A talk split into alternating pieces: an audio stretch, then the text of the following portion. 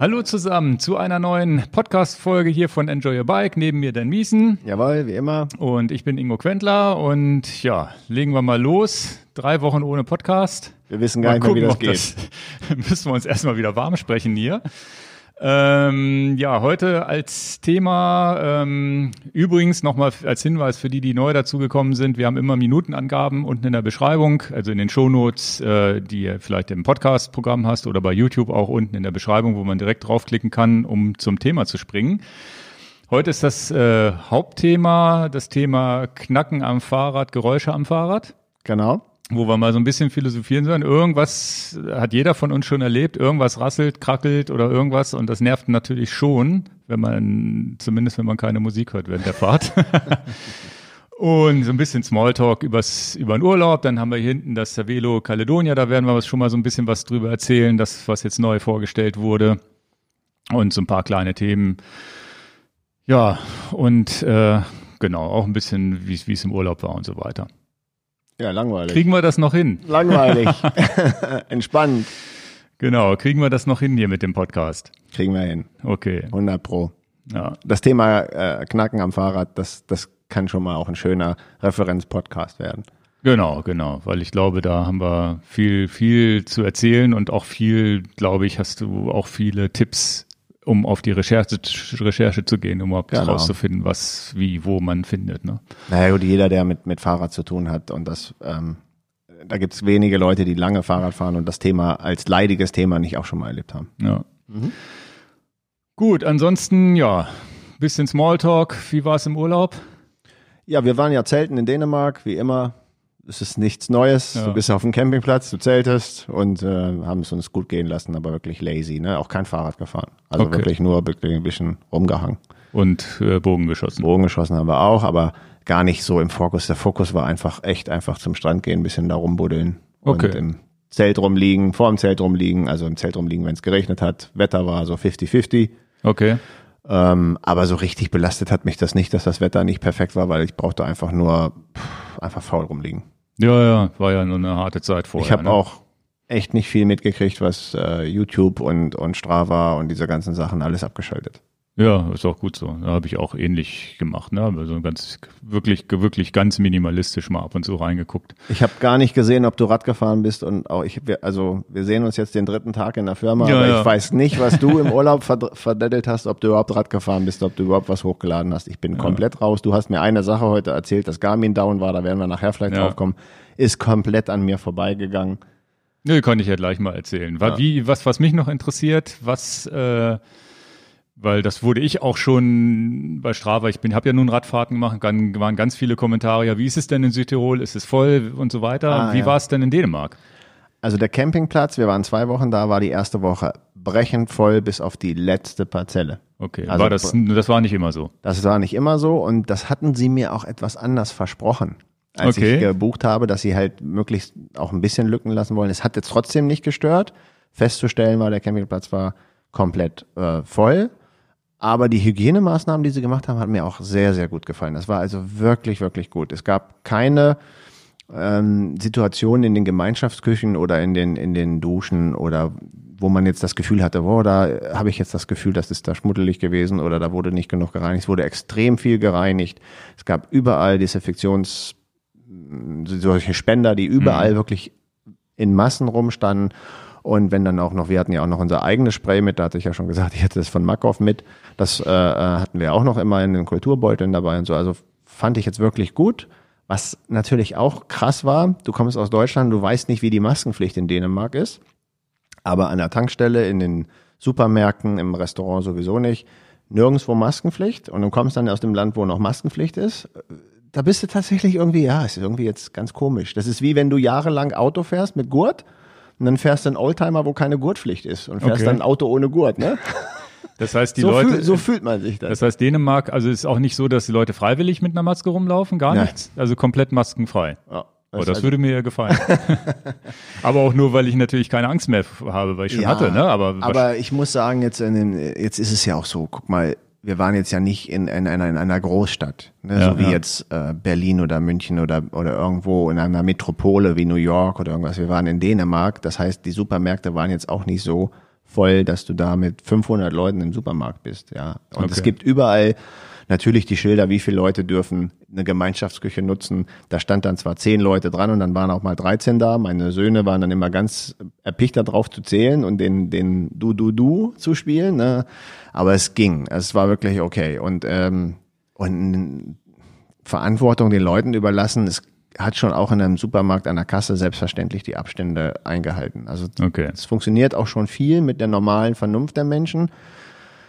Klar, wenn ich jetzt diese Demo in Berlin sehe mit den irgendwie 20.000 Leuten, habe ich schon Zweifel an der Intelligenz der Menschheit manchmal, aber das ist meine persönliche Meinung. Da könnte ich jetzt auch wahrscheinlich einen Shitstorm für kriegen, aber. Nur es so gibt ja genug Leute, die auch dagegen sind. Deswegen genau. gibt es diese Demos nicht. Also da wollen wir auch gar keine Stellung beziehen. Man muss halt, jeder muss für sich naja, selber sehen. Ich habe trotzdem meine Meinung, die lasse genau. ich, da lasse ich mir trotzdem nicht die Butter ja. vom Brot nehmen was ich feststelle, ist, dass viele, viele Leute, ohne dass man denen viel erklärt, auch schon viel richtig machen. Ja, sehe ich auch so. Genau. Ja, die, die, die Menschheit ist nicht man muss sich un, jetzt nicht, un, unbrauchbar. Man muss sich jetzt nicht mit wildfremden Menschen knuddeln genau. irgendwo auf, genau. auf engstem Raum. Das denke ich schon, dass das Sinn macht. Und was natürlich äh, äh, auf, aufgefallen ist, es waren auch Norweger da, aber es waren keine Schweden da. Das heißt, okay. ich habe das auch gar nicht weiter vertieft und gar keine Gespräche da weiter geführt, aber Dänemark und Schweden ist sich, glaube ich, jetzt irgendwie nicht ganz grün. Das heißt, die Schweden können nicht nach Dänemark. Die dürfen nicht. Nee, also ich habe es jetzt gar nicht weiter nicht, ne? verfolgt, okay. aber äh, da ich gar keine Schweden gesehen habe, denke ich mal, die Grenze ist dicht. Hast du denn geguckt, was wie die Lage in Dänemark ist? Sind die relativ Corona-frei oder weiß man da nichts? Mehr, weiß ich mir gar nicht. Was ich ziemlich cool fand, muss ich noch sagen, und dann ist auch, glaube ich, gut mit, mit meinem Urlaub, ähm, als wir von Deutschland über die Grenze gefahren sind nach Dänemark, erste Ausfahrt, konntest du dich kostenlos testen lassen. Mhm. Und auf dem Rückweg war das auch so.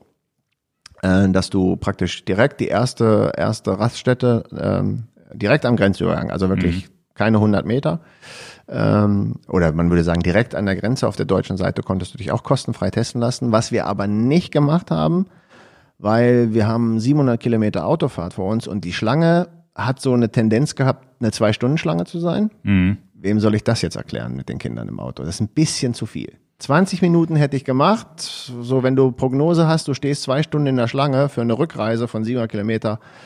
Wir sind abgefahren, weil mhm. ich wollte das gerne machen. Aber wie gesagt, da ist so meine, äh, ja, da ist so meine Schallmauer halbe Stunde vielleicht. Ah, okay.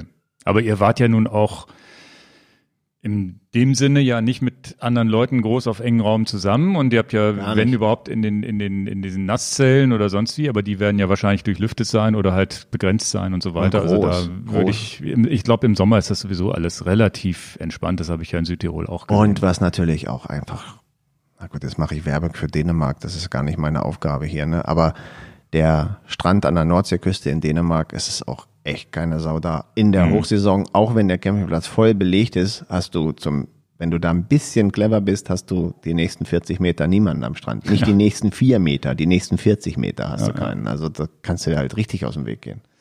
Ja, krass. Ja, das mit der, mit der Maskenpflicht ist ja auch äh, in Italien so.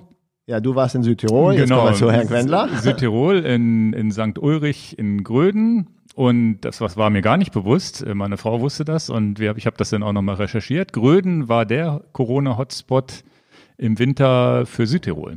Mhm. Das heißt, das war so ein bisschen Ischgl-Niveau und die sind, äh, das haben wir von den, von den Gastgebern auch mitbekommen, die sind alle durchgetestet gewesen. Und 45, 50 Prozent hatten es da alle schon. Das ist schon, schon, schon echt krass. Und die hatten aber auch richtig die Scheiße an der Backe im Winter. Ne? Also wirklich viele, viele Sterbefälle auch gehabt und so. Das haben die erzählt. Mein einer unserer, unserer Gastgeber hat es auch schon, seine Frau nicht. Also über Antikörper festgestellt. Also es war, war ganz interessant. Das ist auch interessant. Er hatte sie nicht. Da ist, ähm, und ich, ich bin, für mich ist es ja ganz schwer zu beurteilen, wie man sich fühlt so rein vom Respekt und Abstand mäßig und so halte ich mich ja an alle Regeln, aber ich hab, muss ja gar keine Angst mehr haben, weil ich schon hatte und es ist zu 99 Prozent sicher, dass man jetzt erstmal ein paar Jahre Ruhe hat. Gab es jetzt auch gerade wieder einen ganz interessanten Artikel drüber.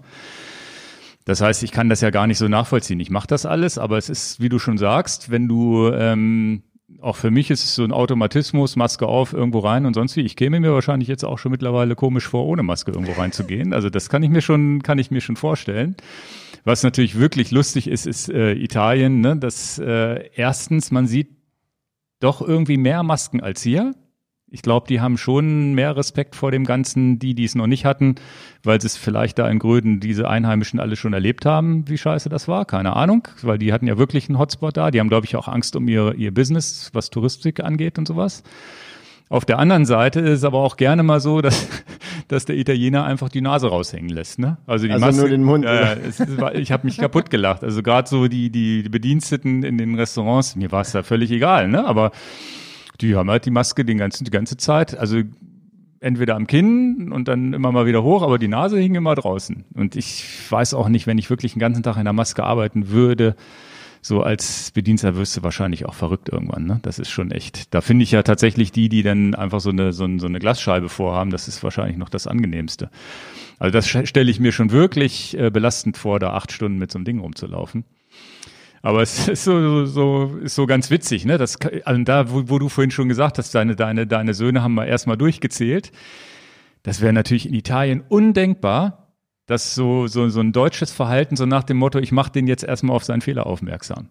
Ja, also es gibt's da nicht. Das heißt, ja gut, der macht das halt, ne? Und im Schwimmbad genau das gleiche. 17 Leute dürfen in den Pool. Dann nach so, so nach 25, 30 Leuten macht er dann mal die, das Flatterband davor, dass kann nicht noch einer reinmarschiert.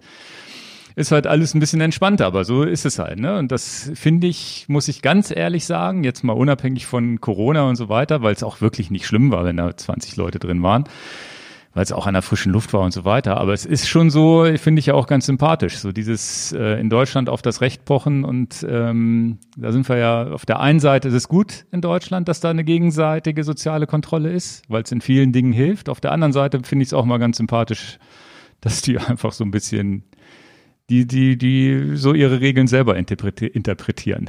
Nennen wir es, etwas, nennen. nennen wir es etwas südländische Mentalität. Ja, etwas entspannter halt, ne? Das ist einfach, die sind halt einfach entspannter. Was aber auch bedeutet, wenn du in Italien Rad fährst oder in Südtirol, da hält halt keiner die anderthalb Meter ein beim Überholen. Ich weiß gar nicht, ob es die Regel da überhaupt gibt. Das ist, da musst du dich echt erstmal wieder dran gewöhnen und da bist du natürlich als La Palma Radfahrer extrem verwöhnt. Auf diesen Pässen da hoch, die fahren halt alle. Da kommt ein Auto entgegen, die überholen dich trotzdem. Ist halt so, ne? Und die überholen dich auch eng, wenn kein Auto entgegenkommt. Das ist so, so fahren die Italiener halt. Also muss man, muss man sich dran gewöhnen, finde ich auch wirklich nicht gut. Das ist tatsächlich das, was mich so schön wie alles da ist, wenn die, wenn die Pässe zu viel befahren sind, nervt das schon, wo ich sage, oh, muss nicht sein. Und ähm, man wird aber natürlich belohnt durch die Pässe da. Ne? Also es macht trotzdem Sinn, da Rad zu fahren. Und ich glaube, in Österreich und Pässe sind halt immer, viel befahrene Pässe sind halt immer ein bisschen schwierig für Radfahrer. Auch mit den Motorradfahrern, die an einem vorbei ballern, die, die fahren jetzt ja nicht eng an einem vorbei meistens, aber halt laut. Ne, nervt halt auch, aber natürlich, man muss sich die Straße teilen, hilft ja nichts. Ähm, wenn du Motorradfahrer bist, bist du wahrscheinlich genauso genervt von uns Radfahrern. von daher ist es immer so, also selbst, selbst hier in Deutschland sonst wie, wenn ich zu Fuß gehe, bin ich von den Autos genervt, wenn ich mit dem Rad fahre, wenn ich mit dem Auto unterwegs bin, bin ich von den Fußgängern genervt, die mir vor die, Na was auch immer, ne? Es ist halt immer so, wo du gerade drauf sitzt, ist es halt so. Ansonsten, ja, Südtirol immer eine Empfehlung wert. Ne? Das Gründnertal war schon, ja, war schon toll. Hast du denn jetzt ein paar schöne Radtouren gemacht? Oder ja, zwei, zwei längere, sonst immer mal einmal mit Yves auch und also so, so, eine, so eine sind wir zusammengefahren. Halt, man hat halt immer gleich Berge vor der Tür und nach ein, zwei Tagen hast du dann auch rausgefunden, wann du wo fahren kannst. Dann gibt es tatsächlich die Wirtschaftswege, sind ganz viel asphaltiert. Bin trotzdem mit den dicken Reifen, auch mit den 650er Reifen zwei, dreimal gefahren, aber sonst auch viel Rennradreifen. Und, und, und Eve hat ja ihr Mountainbike verkauft. Das heißt, sie ist mit Die ist Open. mit ihr auch mit dem Open, genau. Okay. Und da sind wir aber auch nur Straße gefahren mit Eve jetzt. Das war so ein, so ein kleiner Hügel und die ist ja nun gar nicht so gewohnt, die Berge, und das ging aber ganz gut. Okay. Einmal bin ich gependelt von St. Ulrich zum Kalterer See über drei Pässe. Dann gibt's da ja diese berühmte Cellar Ronda, die bin ich gar nicht gefahren.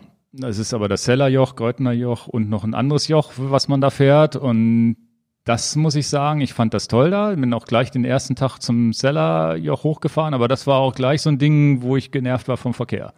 Wo ich gesagt habe, okay, geil, damals gewesen zu sein. Bin relativ früh losgefahren, um sieben, acht rum, und dann ist irgendwie die ganz, ja, die ganzen Wanderer sind halt hochgependelt. Ne? Und das war dann schon relativ voll. Und ähm, deswegen hat mich dieses Heller Ronda selber gar nicht, bin ich gar nicht mehr gefahren, weil ich gesagt habe, was soll ich da im Verkehr, suche ich mir lieber so ein bisschen die Geheimtipps. Und vielen, vielen Dank an Zuhörer, Zuschauer, da kam auch immer mal einer, der gesagt hat, ja, probier mal das, probier mal das. Und dann gab es zum Beispiel die Seiser Alm war bei uns direkt vor der Haustür. Die Seiser Alm finde ich relativ unspektakulär. Es halt die größte Alm, die es gibt. Aber oben ist halt Wiese und Wege und Leute. Also es ist jetzt da oben, wenn man da oben ist, nicht so toll. Und war da dann Halligalli? Wenn das die größte ist? Nee, war da das waren halt viele Wanderer. alles voll? Nee, das ging. Okay. Also es waren die Hütten waren schon voll, aber das, das ging eigentlich alles. Da oben Seiseralm bin ich halt einfach nur mit dem Rad gewesen, sind wir so gar nicht hochgegangen. Weil ich gesagt habe, zum Wandern da oben auf Wiesen finde ich gar nicht so toll, dann lieber richtig in die Berge rein. Mhm. Na, und da hat auch einer gesagt, da gab es so einen so einen Nebenweg, wirklich so einen Wirtschaftsweg, asphaltiert da hoch, den bin ich dann hochgefahren und die an, dann die, diese berühmte Giro Italia Ankunft da, die da gefahren wurde, die bin ich dann einfach bergab gefahren. Das war auch so ein Geheimtipp, wo man gesagt hat, das kann man morgens mal in zwei Stunden fahren. Das war super. Und dann gibt's da in der Nähe das Würzjoch. Und das war eigentlich der Pass, der mich am meisten beeindruckt hat, weil das auch so eine ganz schmale Straße war.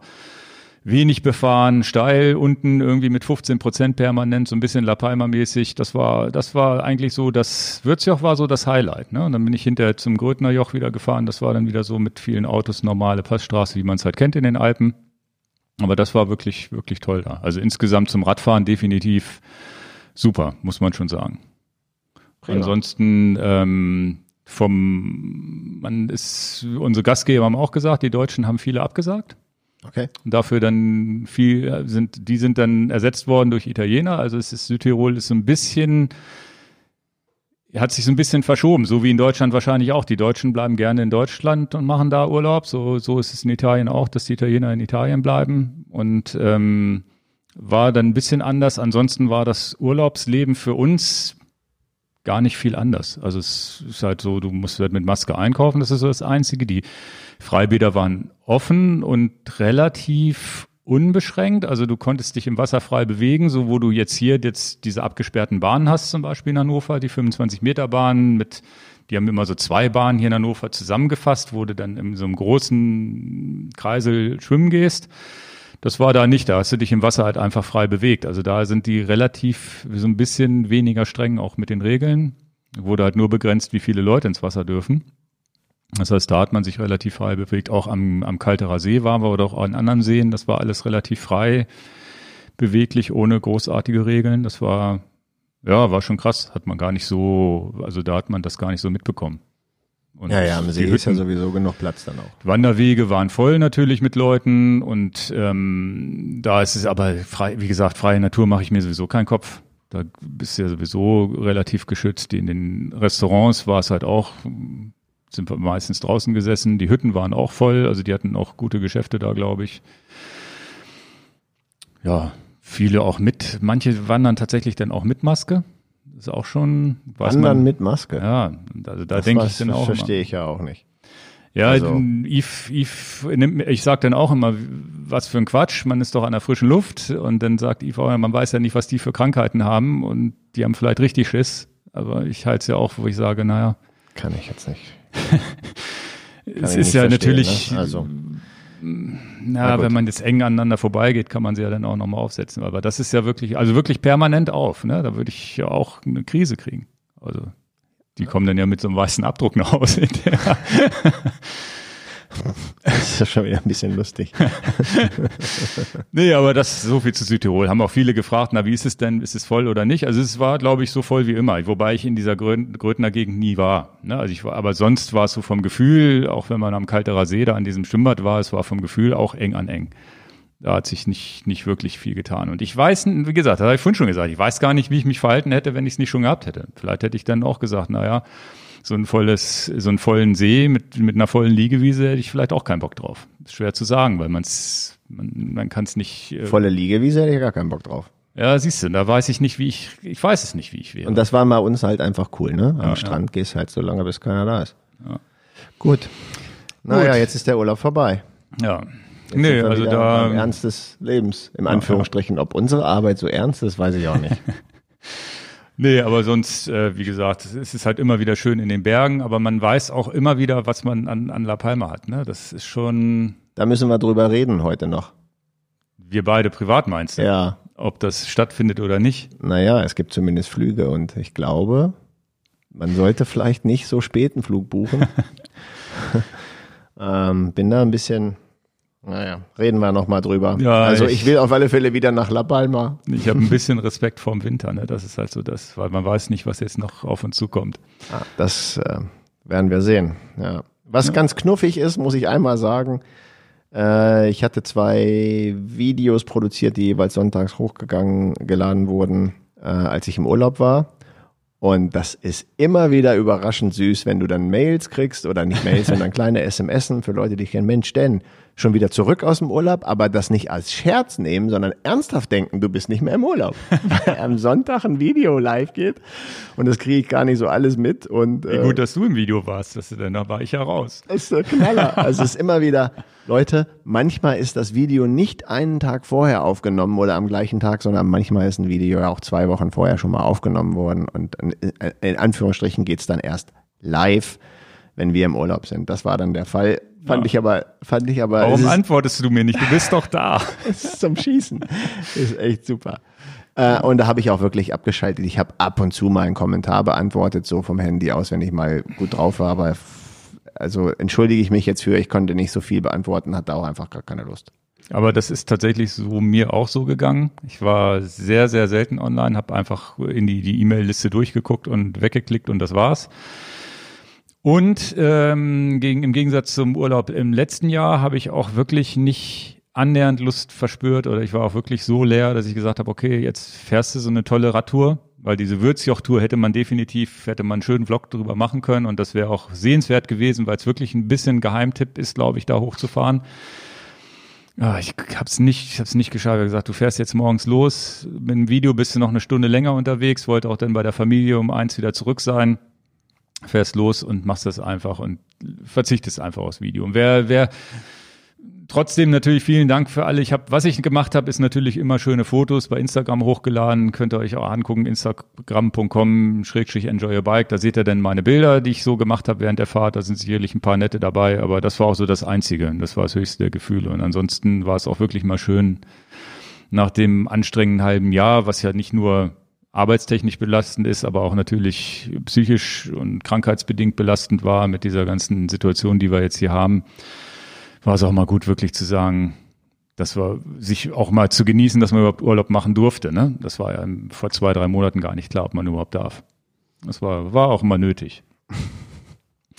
ja, während wir im Urlaub waren, ähm, das ist ja ganz interessant, würde ich jetzt zumindest mal kurz hier ansprechen und so ein bisschen drüber philosophieren, ist, dass ja Garmin Connect bzw. Garmin komplett über einen Hackerangriff, was du nicht mitbekommen hast, äh, äh ausgeschaltet haben, war. Da haben wir vor dem Podcast eine Minute drüber geredet, ob wir darüber in dem Podcast reden wollen. Und ich natürlich in meiner naiven Art, Ingo, wovon redest du? Ich, ja, ja. ich habe nichts zu Strava hochgeladen, ich habe nichts getan, ich habe abgeschaltet. Ja, ich weiß also gar nicht, worum es geht. Ja, es war so, dass äh, das Wahoo hat einen Hackerangriff gegen Garmin gestartet. Pass auf, Und, was du sagst. Ähm, nee, nee, also das ist äh, tatsächlich irgend, man, man weiß, ich glaube, es sind erste Leute festgenommen worden. Und ich habe dadurch, dass ich im Urlaub war und auch nicht viel mitbekommen habe, auch das nicht ganz im Detail verfolgt. Aber man macht sich ja trotzdem so seine Gedanken oder wir Radfahrer machen uns die Gedanken, naja, wir kaufen so ein Gerät und jetzt ist dieser ganze Dienst komplett lahmgelegt, für den wir dieses Gerät gekauft haben. Das heißt, wir hängen ja so ein bisschen an Garmin Connect dran, damit Garmin Connect die Fahrt vielleicht äh, analysiert, speichert und so weiter. Deswegen nehme ich das Thema auch nur auf, weil ich glaube, so ein Hackerangriff, da kann ich gar nicht viel zu sagen. Das war ein Erpressungsversuch. Also es, es sind 10 Millionen Euro gefordert worden. Randomness, ähnlich Hackerangriff. Ich weiß nicht genau, was das ist, habe ich mich nicht drum befasst. Ich gehe mal davon aus, dass da ganz viele, von ganz vielen Seiten auf, auf deren Dienst eingeschlagen wurde. Und da ist es, ist es tatsächlich so, dass viele, oder was ich so gelesen habe, viele sich jetzt Gedanken machen, ja, kann ich mit so einem Garmin-Gerät noch weiterfahren oder, oder da hängen ja so viele Dienste dran und so weiter. Und dann habe ich mir da so ein bisschen Gedanken gemacht, ja, an welchen Diensten hängt man denn so? Ne? Man hängt ja an Strava, man hängt jetzt rein sportlich gesehen, man hängt an, an Apple, wenn man in der iCloud seine Daten vielleicht backup, man hängt an, an Google, wenn man da seine E-Mails mitmacht und so weiter.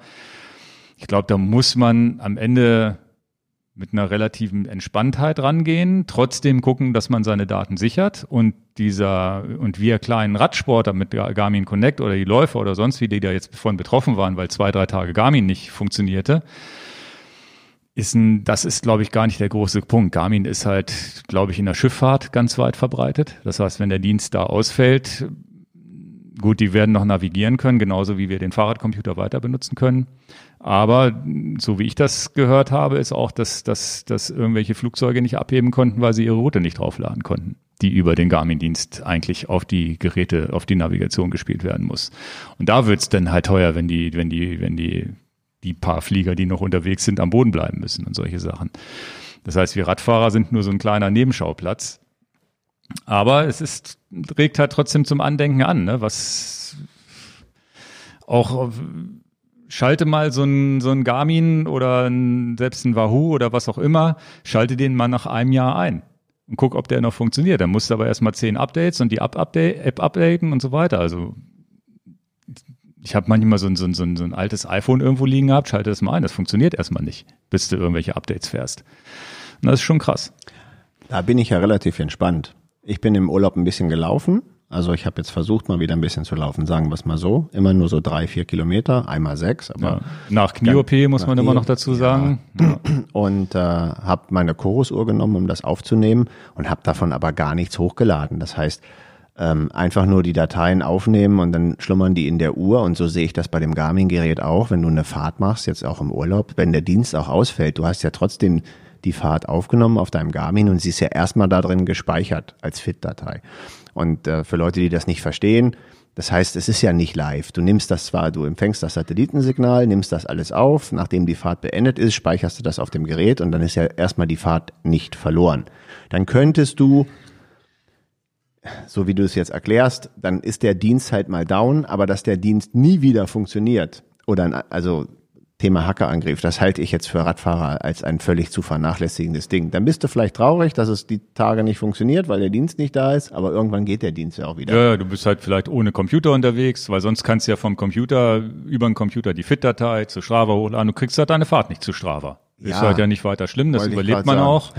Da ist so ein Flugzeug, was nicht losfliegt, schon ein bisschen, schon ein bisschen ne? döver, aber da, also, wie gesagt, das sehe ich auch entspannt. Selbst wenn du jetzt ein wichtiges Everesting gemacht hättest, wo du sagst, das mache ich nur einmal in zehn Jahren, das muss aufgezeichnet werden, puh, bin ich doch tiefenentspannt. Ja, deswegen nimmt man ja auch ein Wahoo am Ende. Oh. Kleiner Scherz. Ja, ja, alles gut. Ich hab, nee, ich, aber auch da, ne? Das ich, ist natürlich, Wahoo sind die, die Ich habe ja ein Video gemacht, wo ich ein Wahoo erklären musste. Ja. Das war schwierig für mich. ja. Habe ich auch getrickst. Es ist ja auch tatsächlich so, dass äh, Wahoo so schön ablesen. Also ich habe ja so meine Punkte. Es, es, es ist ja am Ende des Tages sind es für mich zwei, drei Punkte, warum ich mich für ein Gerät entscheide, mhm. die vorteilhaft sind. Aber auch ein Wahoo macht Kopfschmerzen, so ist es nicht. Ne? Da, ja, da ist auch mal, die hatten jetzt einen Bug irgendwie drin mit zwei, drei Updates, wo sie jetzt Updates machen mussten, wo halt Leute auch ihre Fahrt über Bluetooth nicht ähm, über die App äh, in, in, in, in zu Strava oder was auch immer bekommen haben. Also auch die haben die gleichen Probleme. Das heißt, da braucht man, wie gesagt, wenn so ein Hackerangriff gegen eine Firma geht, glaube ich, dass die andere Firma dass so jemand wie Wahoo auch da sitzt und sagt, ach du Scheiße. Genau. Das ist nicht so, dass sie da sitzen, gar, hurra, genau, das Garmin mit, sondern die, die werden genauso denken, oh, wir müssen jetzt mal gucken, dass uns das nicht passieren kann. Genau. Also so wäre es, so, das wäre so mein erster Gedanke. Und das, äh, wie gesagt, das äh, ansonsten mache ich es schon so, weil ich habe wirklich, die Fotos sind ja sowieso im Handy nochmal doppelt gesichert über iCloud und ähnliches, die ich bei Strava hochlade nie auf einen Dienst verlassen. Ne? Also auch Strava ist im Grunde ja meine Sammelstelle, wo ich alles hochlade, wo ich am Ende meine Statistik habe. Da bin ich seit 2012, 13. Also ich habe da wirklich schon jahrelang wahrscheinlich schon fast 100.000 Kilometer getrackt oder mehr oder weniger, keine Ahnung. Das wäre schon schade, wenn das nicht geht. Aber auch Strava ist ein Dienst, der gehackt werden kann. Und wer weiß, und die können auch so gehackt werden, dass die Daten mal gelöscht sind und nicht wiederhergestellt werden können. Ich glaube, bei Garmin ist alles wiederhergestellt. Das heißt, es ist jetzt nicht so, dass du das, was da jetzt über Jahre gespeichert ist, verloren gegangen ist. Aber es hätte ja passieren können. Ja. Und deswegen mache ich zum Beispiel so, es gibt so einen Dienst, der nennt sich Tapirik mit zwei oder drei i geschrieben. Googelt das, findet er dann. Kannst es in die Dropbox kopieren und wie Genau, und da kannst du so einen Dienst machen, dass er sich von Strava alles nochmal holt und in die Dropbox reinlädt, weil die FIT- und GPX-Dateien irgendwie man hängt da irgendwie dran, aber irgendwie braucht man es ja auch nicht. Wenn es denn doch verloren ist, ist es halt verloren. Tapirik, Früher hat man gar nichts. Tapirik war der erste Dienst, den wir beide genommen haben, um Sachen zu synchronisieren. Ja. Mhm. Ja, das ist, du kannst halt Garmin mit Strava synchronisieren, teilweise zumindest und so weiter. Damals ging das, glaube ich, noch gar nicht direkt von Garmin zu Strava zum Beispiel. Irgendwie so. Also das ist sowas. Ja. Es ist trotzdem insgesamt mal interessant, sich da mal Gedanken drum zu machen, an welchen Diensten man so hängt, auch privat und so weiter. Das muss ja. man schon sagen. Ähm, zum, zum Thema Chorus.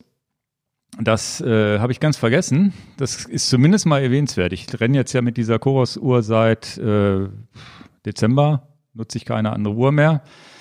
Habe tatsächlich letztens mal wieder eine Apple Watch in die Hand genommen und habe dann gemerkt, naja, so eine Uhr mit Touch-Bedienung ist ja irgendwie total blöd so wie Chorus das hier macht mit, äh, mit, mit dem Rädchen funktioniert ja viel besser. Also das, also das Rädchen ist ja mein Hit. Also das Rädchen ist schnelle, also einfach Rädchen drücken und zurückbutton ist einfach, sind drei Dinge, die dir merken musst. Und das geht so schnell von der Hand. Und dann saß ich da bei Apple und gesagt, selbst Apple kriegt es nicht hin, habe ich in meinem Video damals auch schon gesagt. Mal unabhängig davon, also halbes Jahr Chorus immer noch super zufrieden. Und ähm, ich weiß nicht, ob du schon mit einer Garmin gewandert bist, bist ja, glaube ich, auch. Und ich habe das auf La Palma, in den Alpen und so weiter so. Du machst eine 10 Kilometer Wanderung und Garmin macht 15 oder 20 Kilometer in den Bergen draus. Ich weiß nicht genau, was der Bug da ist oder ob das jetzt wirklich an den Bergen liegt. Und Chorus ist ja so eine, so eine Trailrunning-Uhr auch, äh, kommt aus dem Bereich und die macht es tatsächlich definitiv besser. Also auch in engen Schluchten und so weiter, die Kilometerzahl ist wahrscheinlich auch nicht hundertprozentig genau, aber das nicht, werden nicht aus 10, 15 Kilometer. Das äh, muss ich jetzt nochmal sagen, wo ich wirklich gesagt habe, positiv überrascht war, dass das auch so gut funktioniert hat. Also ich, wirklich die Chorus beim Wandern auch eine Empfehlung wert. Also ich habe die ja parallel laufen, wenn wir im Deister, fahren halt viel im Deister Gravel, habe ich die parallel laufen und da fehlt keine Kurve beim GPS-Empfang. Ja. Ne? Also das ist, wenn man es nur aufzeichnen wollte, ein vollständig, also wenn man das nicht ablesen müsste, ja, weil ja. während der Fahrt am Handgelenk gucken ist halt total nee, doof. Genau, ja. Aber wenn man etwas nur mittracken wollte und aufzeichnen wollte, sensationelle Qualität. Vor allem auch also da ist wirklich jede kleine Kurve mit drin, da fehlt einfach nichts. Und das Gerät ist ja kleiner als letztendlich der Garmin von der, von der, von der Bauform, aber der Satellitenempfang ist stark. Ja, vor allem auch schnell da. Also selbst wenn du dann von Deutschland nach Italien fährst, machst die Uhr an, brauchst halt 30 Sekunden, dann hat er dich komplett mit Satelliten getrackt. Und ich hatte halt parallel, meine Frau läuft mit einem, hat eine Garmin, eine Phoenix, älteres Modell noch. Die hat halt immer fünf, sechs, hat immer Mondkilometer dazu gekriegt. Mhm. Ich weiß noch, wie das auf La Palma war. Du bist, hast, bist irgendwo stehen geblieben und die Kilometer zählten hoch bei Garmin. Das ist, glaube ich, so das Problem, wenn du viele Pausen machst, dass er da irgendwas, ich weiß nicht, was sie da machen. Keine Ahnung. Also das, das, so viel nur als kleines Feedback zu, zur Chorus-Uhr in den Bergen war wirklich super vom GPS-Empfang. Und das ist ja in den Alpen wirklich äh, schwierig manchmal, wenn du nicht gerade klare Gesicht nach oben hast, gerade im Geröllfeldern und so, wo wir unterwegs waren. Ja, nun denken die Leute natürlich, man machen die Werbung für die Chorus-Uhr, weil sie es auch verkaufen. Aber ich möchte es immer noch mal sagen, drei Killer-Features, die ich, die ich an der Uhr mag, dann, dann halte ich da nicht hinterm Berg. Das ist die Akkulaufzeit das Bedienkonzept und der Satellitenempfang. Diese drei Sachen sind, ja, ja, genau. sind key, ne? Ja, ja. Richtig gut. Ja, gut. Also dann ähm, habe ich jetzt, da mache ich jetzt mal ein kleines PDF hier auf meinem Rechner auf, ein kleines Thema, was ich richtig cool finde. Der Mark Hörstermann, der macht, der veranstaltet die Hölle von Kur. Ein Kuh Mittel für Quedlinburg. Für Kuh für, für Quentler. das ist wie die M-Taste bei, bei Komoot, ne? Das ist die Miesen-Taste. Genau. Die Hölle von Kuh ist ein Triathlon-Wettbewerb, für den, den ich letztes Jahr schon fast mal mitmachen wollte, aber zeitlich nicht geschafft habe. Der ist in Quedlinburg, schöne, anspruchsvolle Radstrecke mit Höhenmetern und laufmäßig, glaube ich, auch relativ anspruchsvoll und halt normal schwimmen. Ich weiß gar nicht, wo man da genau schwimmt.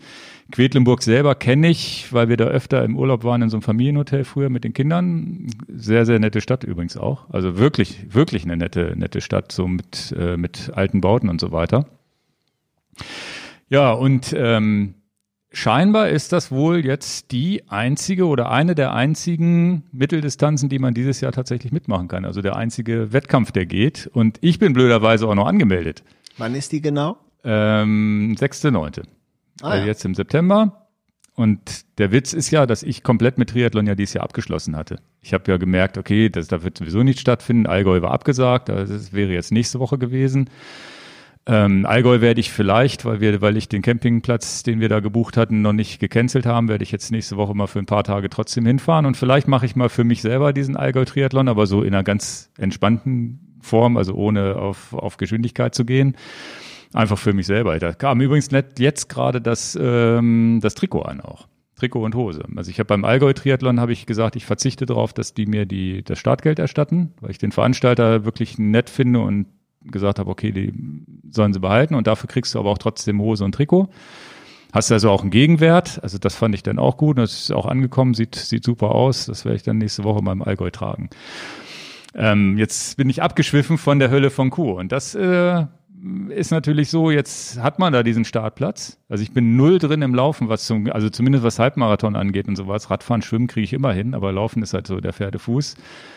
Aber wenn man da einen Startplatz hat und die sich solche Mühe geben haben, dann finde ich, muss man da auch starten. Also das werde ich definitiv machen. Und, 20 ähm, Kilometer laufen kriege ich nicht hin, sonst würde ich auch vorbeikommen.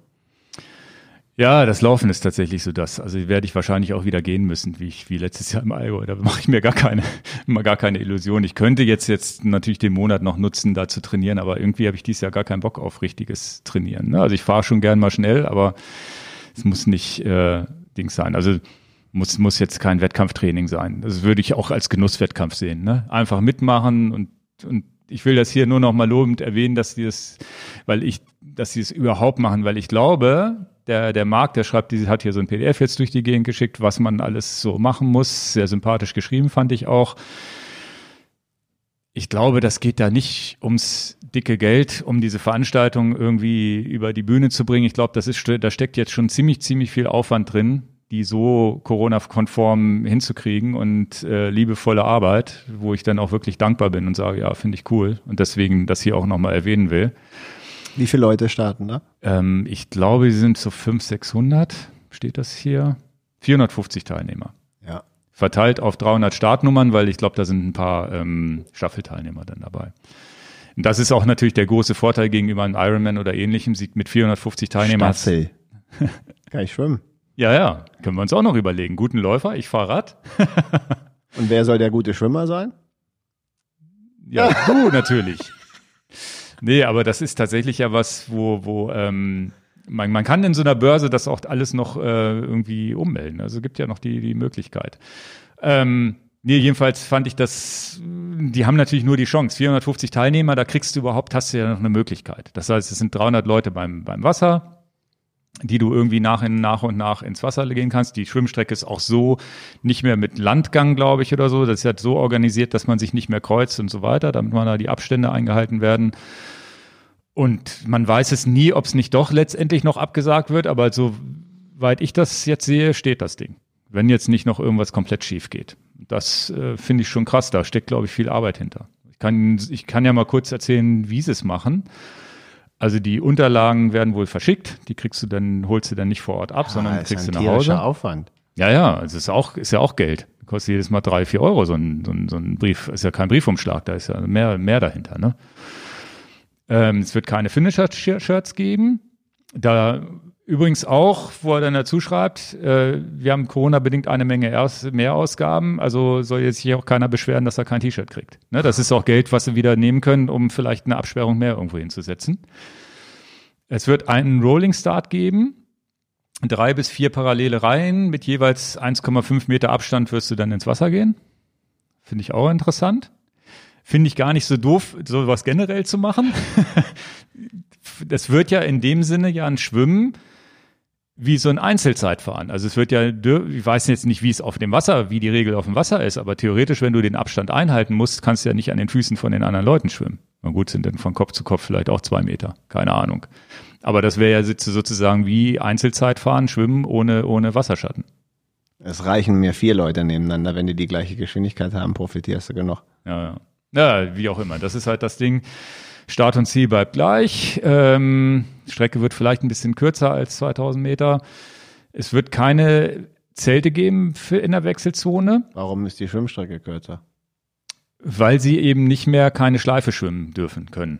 Weil ja dann theoretisch Menschen sich äh, zu nahe kommen könnten. Das heißt, sie müssen jetzt im Kreis schwimmen und der See gibt es wahrscheinlich dann nicht her. Ne? Ist jetzt eigentlich nicht schlimm. Wir müssen unseren Gravel-Triathlon machen. Ja, So, in der, in der Wechselzone darf es wohl keine Zelte geben. Sichtschutzlegen, es wird wohl daran gearbeitet, dass es Sichtschutz irgendwo hingestellt wird für die weiblichen Starter, die halt sich umkleiden wollen und so weiter. Ähm, Staffel muss direkt am Fahrrad übergeben werden, also nicht mehr, mehr so ein Pulk, wo die ganzen Staffelfahrer oder sowas stehen. Und die männlichen Starter, die machen sich dann nackig vor den ganzen Zuschauern, oder wie hast du es dir gedacht? Weil du das explizit sagst für die Weibchen. Das haben sie so reingeschrieben. Okay. Ich glaube, die Männer haben da weniger Probleme mit. Selbst aber beim die, Triathlon haben die meisten Frauen auch keine Probleme die, damit. Nein, aber vielleicht die Zuschauer. Ja, die können ja weggucken. Das, ähm, das also beim Tri also sagen wir mal so, beim Triathlon habe ich schon oft genug gesehen, dass trotz Zelten die Leute sich an ihrem Umdings nackig gemacht haben. Ich also. habe das verstanden. Ich selber habe damit auch kein Problem. Es könnte aber jemand anderes ein Problem haben. Also liebe Zuhörer, wenn ihr keinen Bock auf nackte Menschen habt, guckt nicht beim Triathlon zu. Geht an irgendeinen FKK-Strand ja. in, in, an der Ostsee. So, eine Verpflegungsstelle nur auf der Radstrecke und es wird darauf hingewiesen, dass man mehr Wasser selber mitnehmen soll.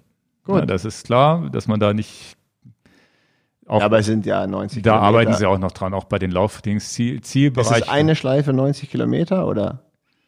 Ja, nee, ich glaube zwei. Ich meine zwei. zwei ja, aber Runden. dann hättest du ja alle 15 Kilometer eine Wasserstelle.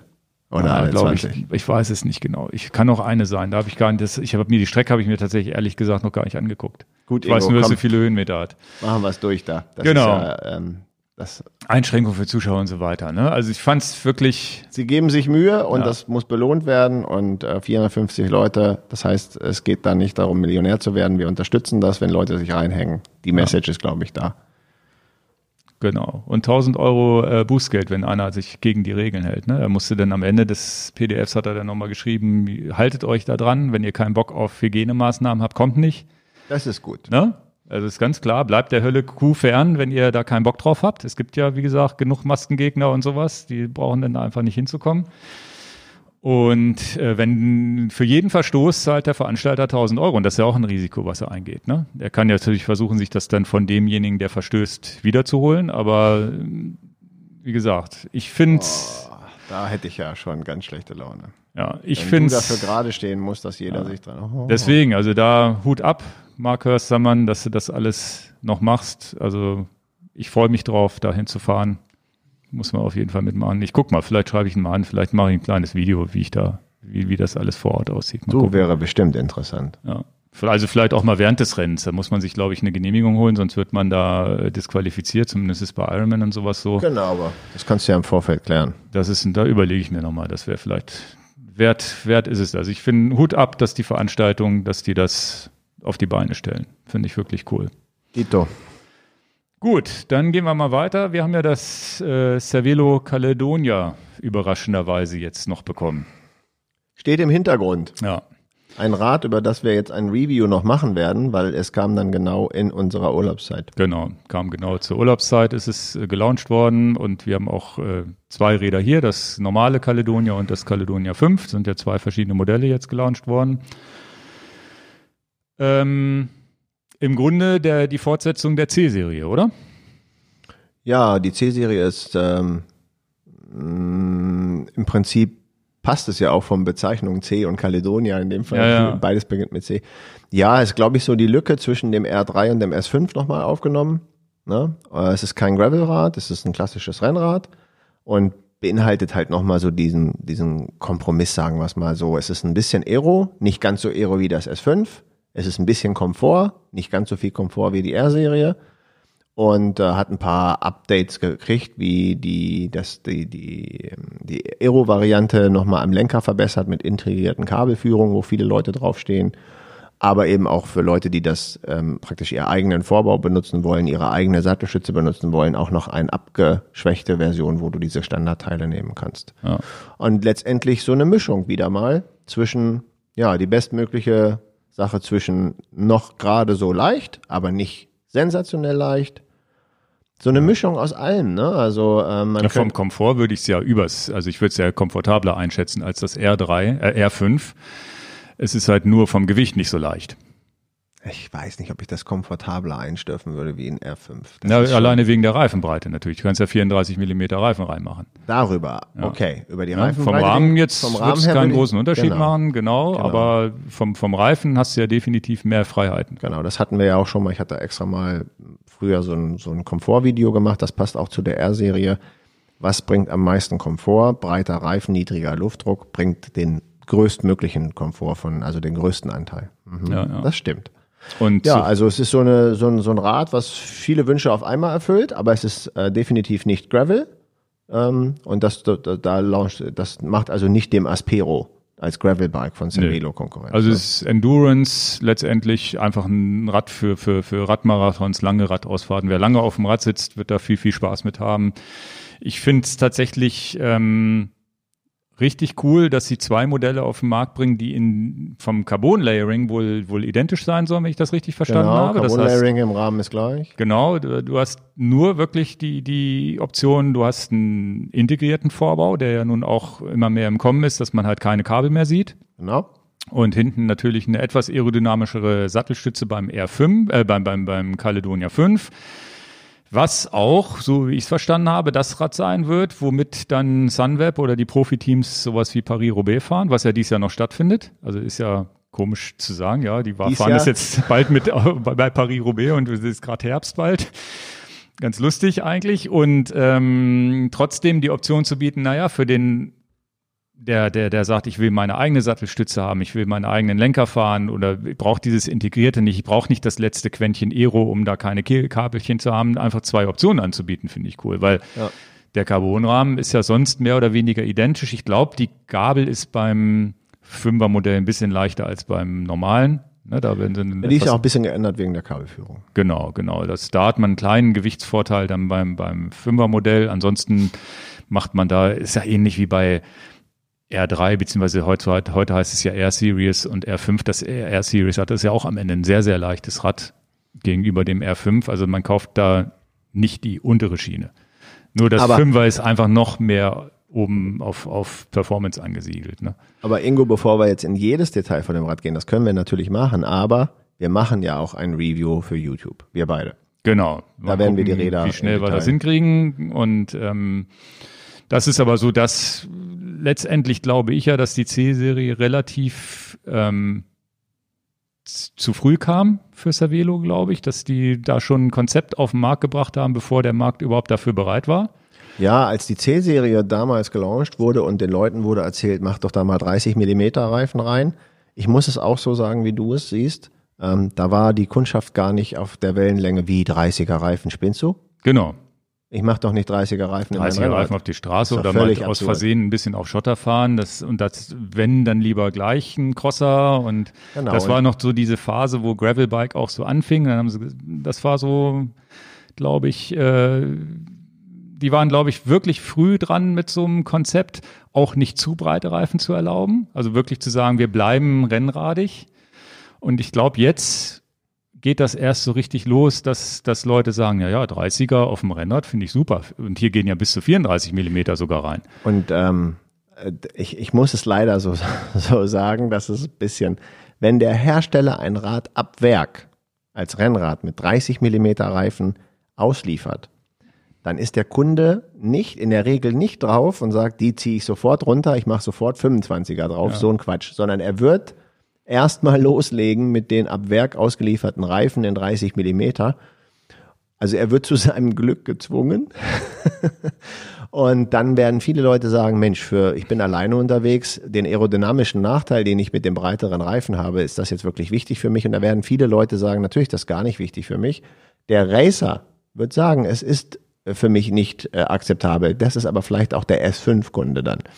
Und das heißt, das ist schon mal ein wirklich guter Schritt, dass es mit 30 Millimeter Reifen hier vom Hof rollt und die Kunden erstmal ihre Erfahrung mit 30 Millimeter machen und einfach mal eine anderthalb Bar oder sogar zwei Bar weniger Druck reinmachen, als sie vorher gefahren sind und sagen dann auf einmal, wow, was für ein Komfort. Und again, der Komfort ist der Reifen, den ja, du einfach kriegst, nicht? Ja, und dann erinnere ich an, was wir auch schon mal besprochen haben, wie Gerard Vroom mal erzählt hat, dass je langsamer man ist und wir sind halt nicht auf Profi-Niveau schnell, desto eher ist ein dickerer Reifen schneller als ein dünnerer Reifen, weil du einfach auf dem Asphalt viel mehr wegbügelst und viel besseren Rollwiderstand hast und so weiter. Haben wir auch schon ein Video zu gemacht. Also es ist wirklich interessant, dass da das geht einher mit den neuen ZIP 303 S-Felgen, die ja wirklich super erfolgreich sind, wo die, wo die Leute jetzt auch mit mindestens 28 Millimeter Reifen überhaupt erst einsteigen und merken, sie sind genauso schnell. Dann darüber hinaus, dass wir ja mit 47er Reifen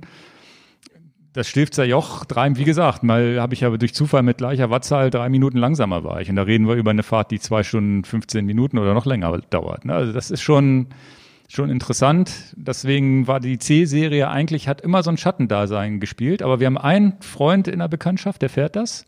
Mhm. Wirklich einer der besten Radfahrer hier in ganz Hannover, immer noch, trotz seines Alters. Schöne Grüße, vielleicht weiß er, wer gemeint ist.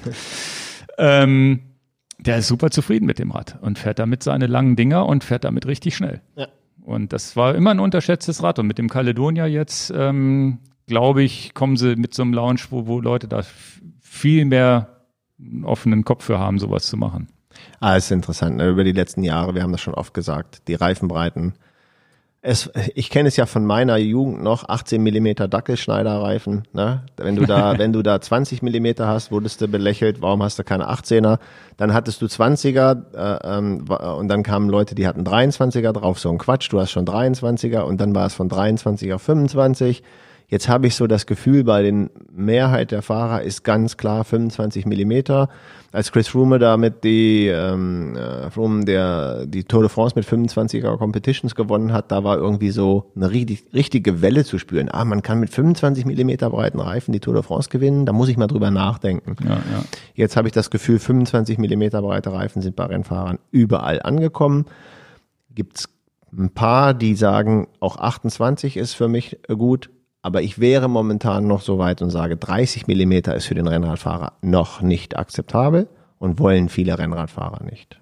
Und ich, ich würde sagen, das ist nur noch ein Prozess äh, von ja, vielleicht fünf also Jahren, dann ist 28 Millimeter Rennradreifen ganz normal.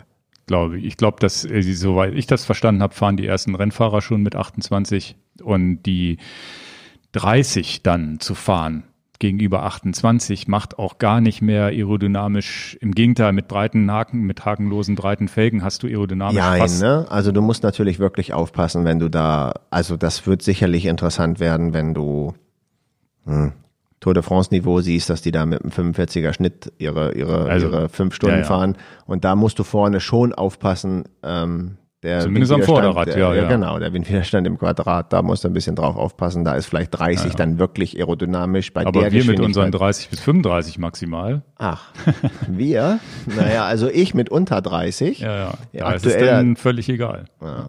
Vernachlässigbar zumindest. Ne? Naja, gut.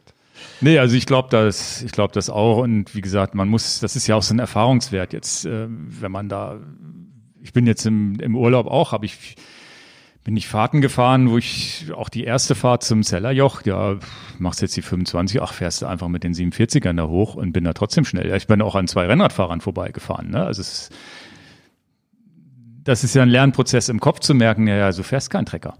Das ist also bergauf cool. ist es ja völlig ja, ja. irrelevant. Gut, dann kommen wir zu unserem Hauptthema. Knacken beim Fahrrad, Geräusche beim Fahrrad. Und ähm, das ist ja das, was könnten die Ursachen sein? Was, wie macht man sich auf die Suche? Was sind so unsere eigenen Erfahrungen mit Knacken? ich habe jetzt im Urlaub auch wieder eine gehabt.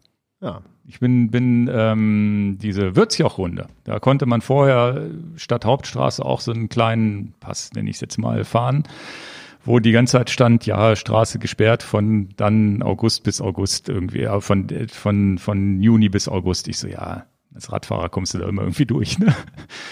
Merke dann irgendwann kein Asphalt mehr, bin dann auf diesem, auf so einem vorbereiteten Untergrund für, für, für, für, für die, für die, für den Asphalt gefahren und so weiter und dann mitten durch die Jauchegrube, wo die am Baggern waren. Ne? Der, der italienische Baggerfahrer war auch nicht so erfreut, mich da zu sehen. Der hat dann schon blöd, bisschen blöd geguckt. Und dann musste ich ja durch einen Mattstiefel, ne? Und danach knackt es an meinem Fahrrad. Ja, was knackte? Wahrscheinlich die verunreinigten Glieds, Glieds die ich auch nicht irgendwie sauber gekriegt habe. Ich bin, habe zwar abgeklopft und sonst wie, aber die ganze Fahrt über hatte ich einen Knacken.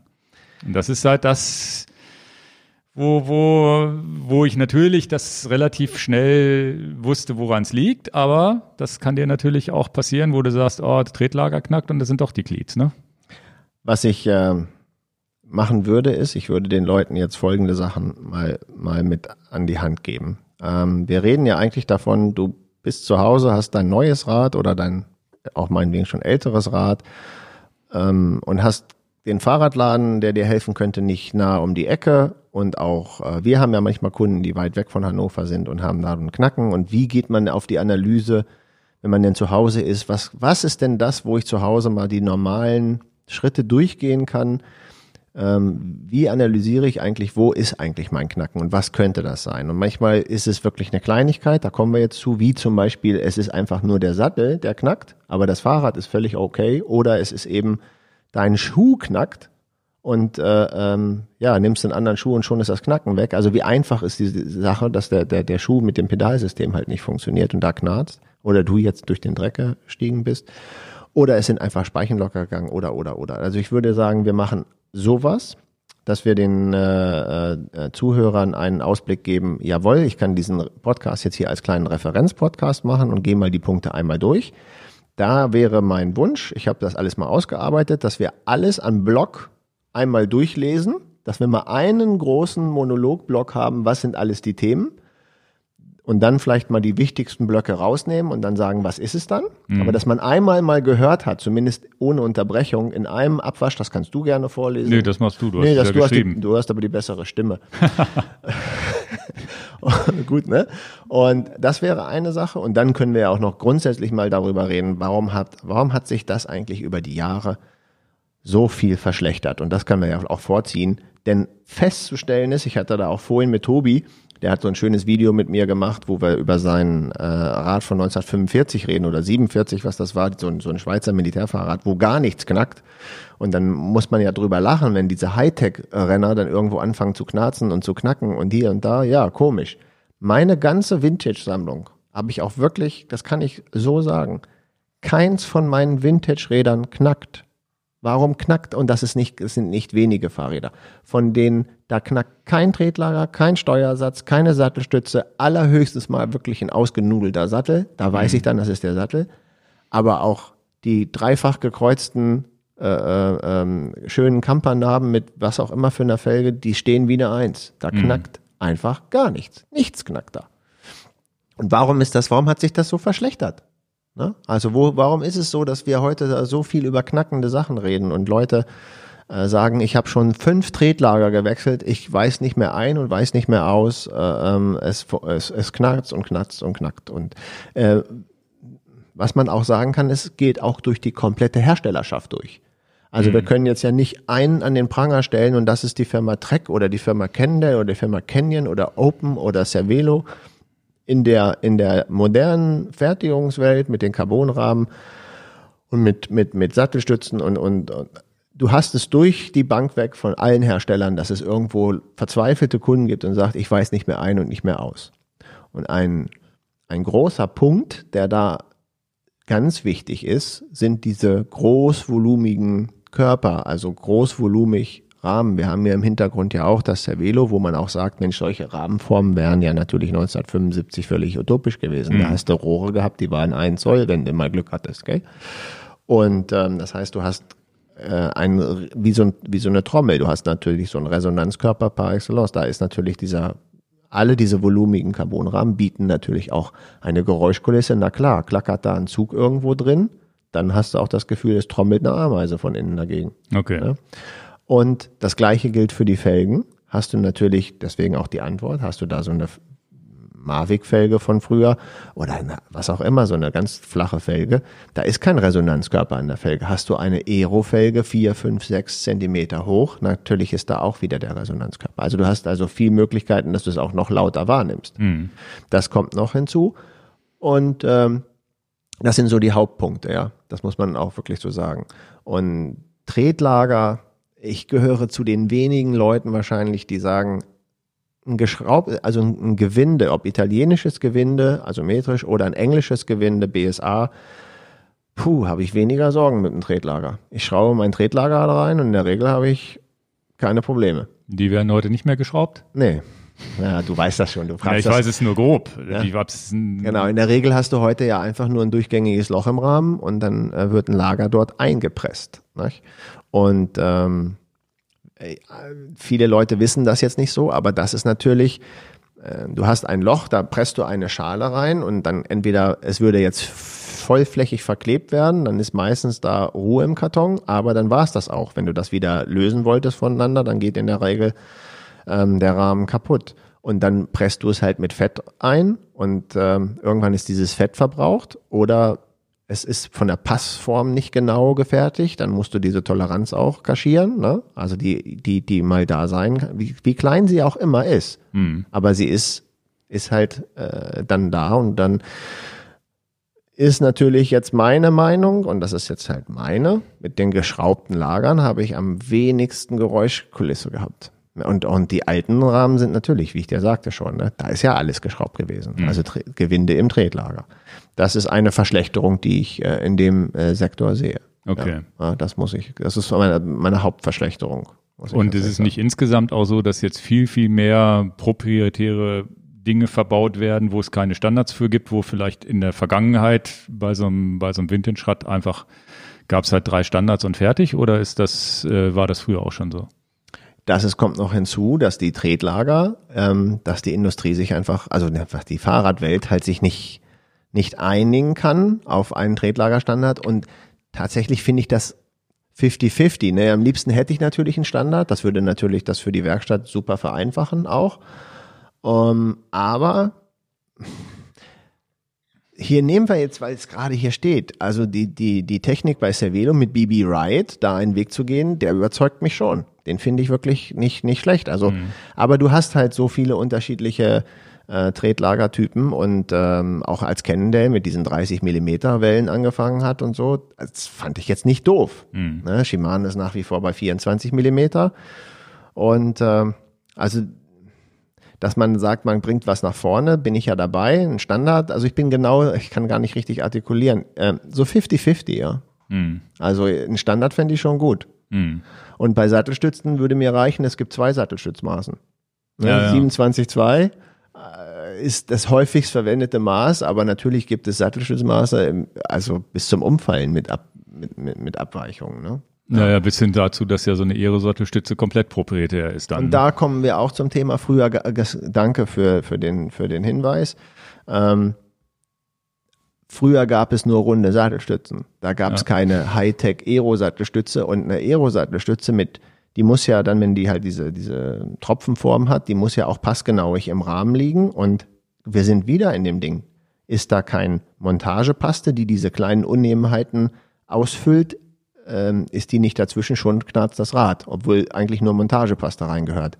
Würde es alles, ich sag jetzt mal, wie Arsch auf Eimer passen, also wirklich ein richtiges Passstück sein, hast du diese Probleme nicht. Aber ja. so wird's nicht gefertigt. Und die Klemmung alleine, ne? Du hast ja beim runden, beim runden Objekt klemmst du ja einmal rundrum. Das heißt, die Kraft wird einmal um die gesamte Fläche verteilt und bei einer Aerostütze hast du die Klemmung halt an einer Stelle, die sich auf der anderen wieder verhaken muss und so weiter. Ne? Ich habe auch ein Cervelo ähm, Aerorad und ähm, das hat geknackt und das hatte ich auch mal in La Palma, bin ich verzweifelt. Und ähm, die Klemmung an dieser, an dieser Sattstütze, um da mal die Komplexität auch manchmal zu sagen, ähm, das ist auch diese, wie du es beschrieben hast, an der Aerostütze wird eine, eine Klemmung von oben reingesetzt, die gegen die gegen die Stütze drückt, um, um mhm. die Stütze nach hinten zu verkeilen. Die Schmierung dieser Klemmung ist so verrückt. Du musst die Klemmung an sich auseinandernehmen und in der Klemmung selbst, aber nur die Klemmung in sich bekommt Fett. Das ist jetzt schon sehr nerdig und technisch, ja. aber die Leute, das, die das hören und solche Rahmen haben, das heißt, der Klemmmechanismus, die beiden Ebenen, die aufeinander schieben, nur der Klemmmechanismus, wenn ich ihn in der Hand habe, der bekommt Fett.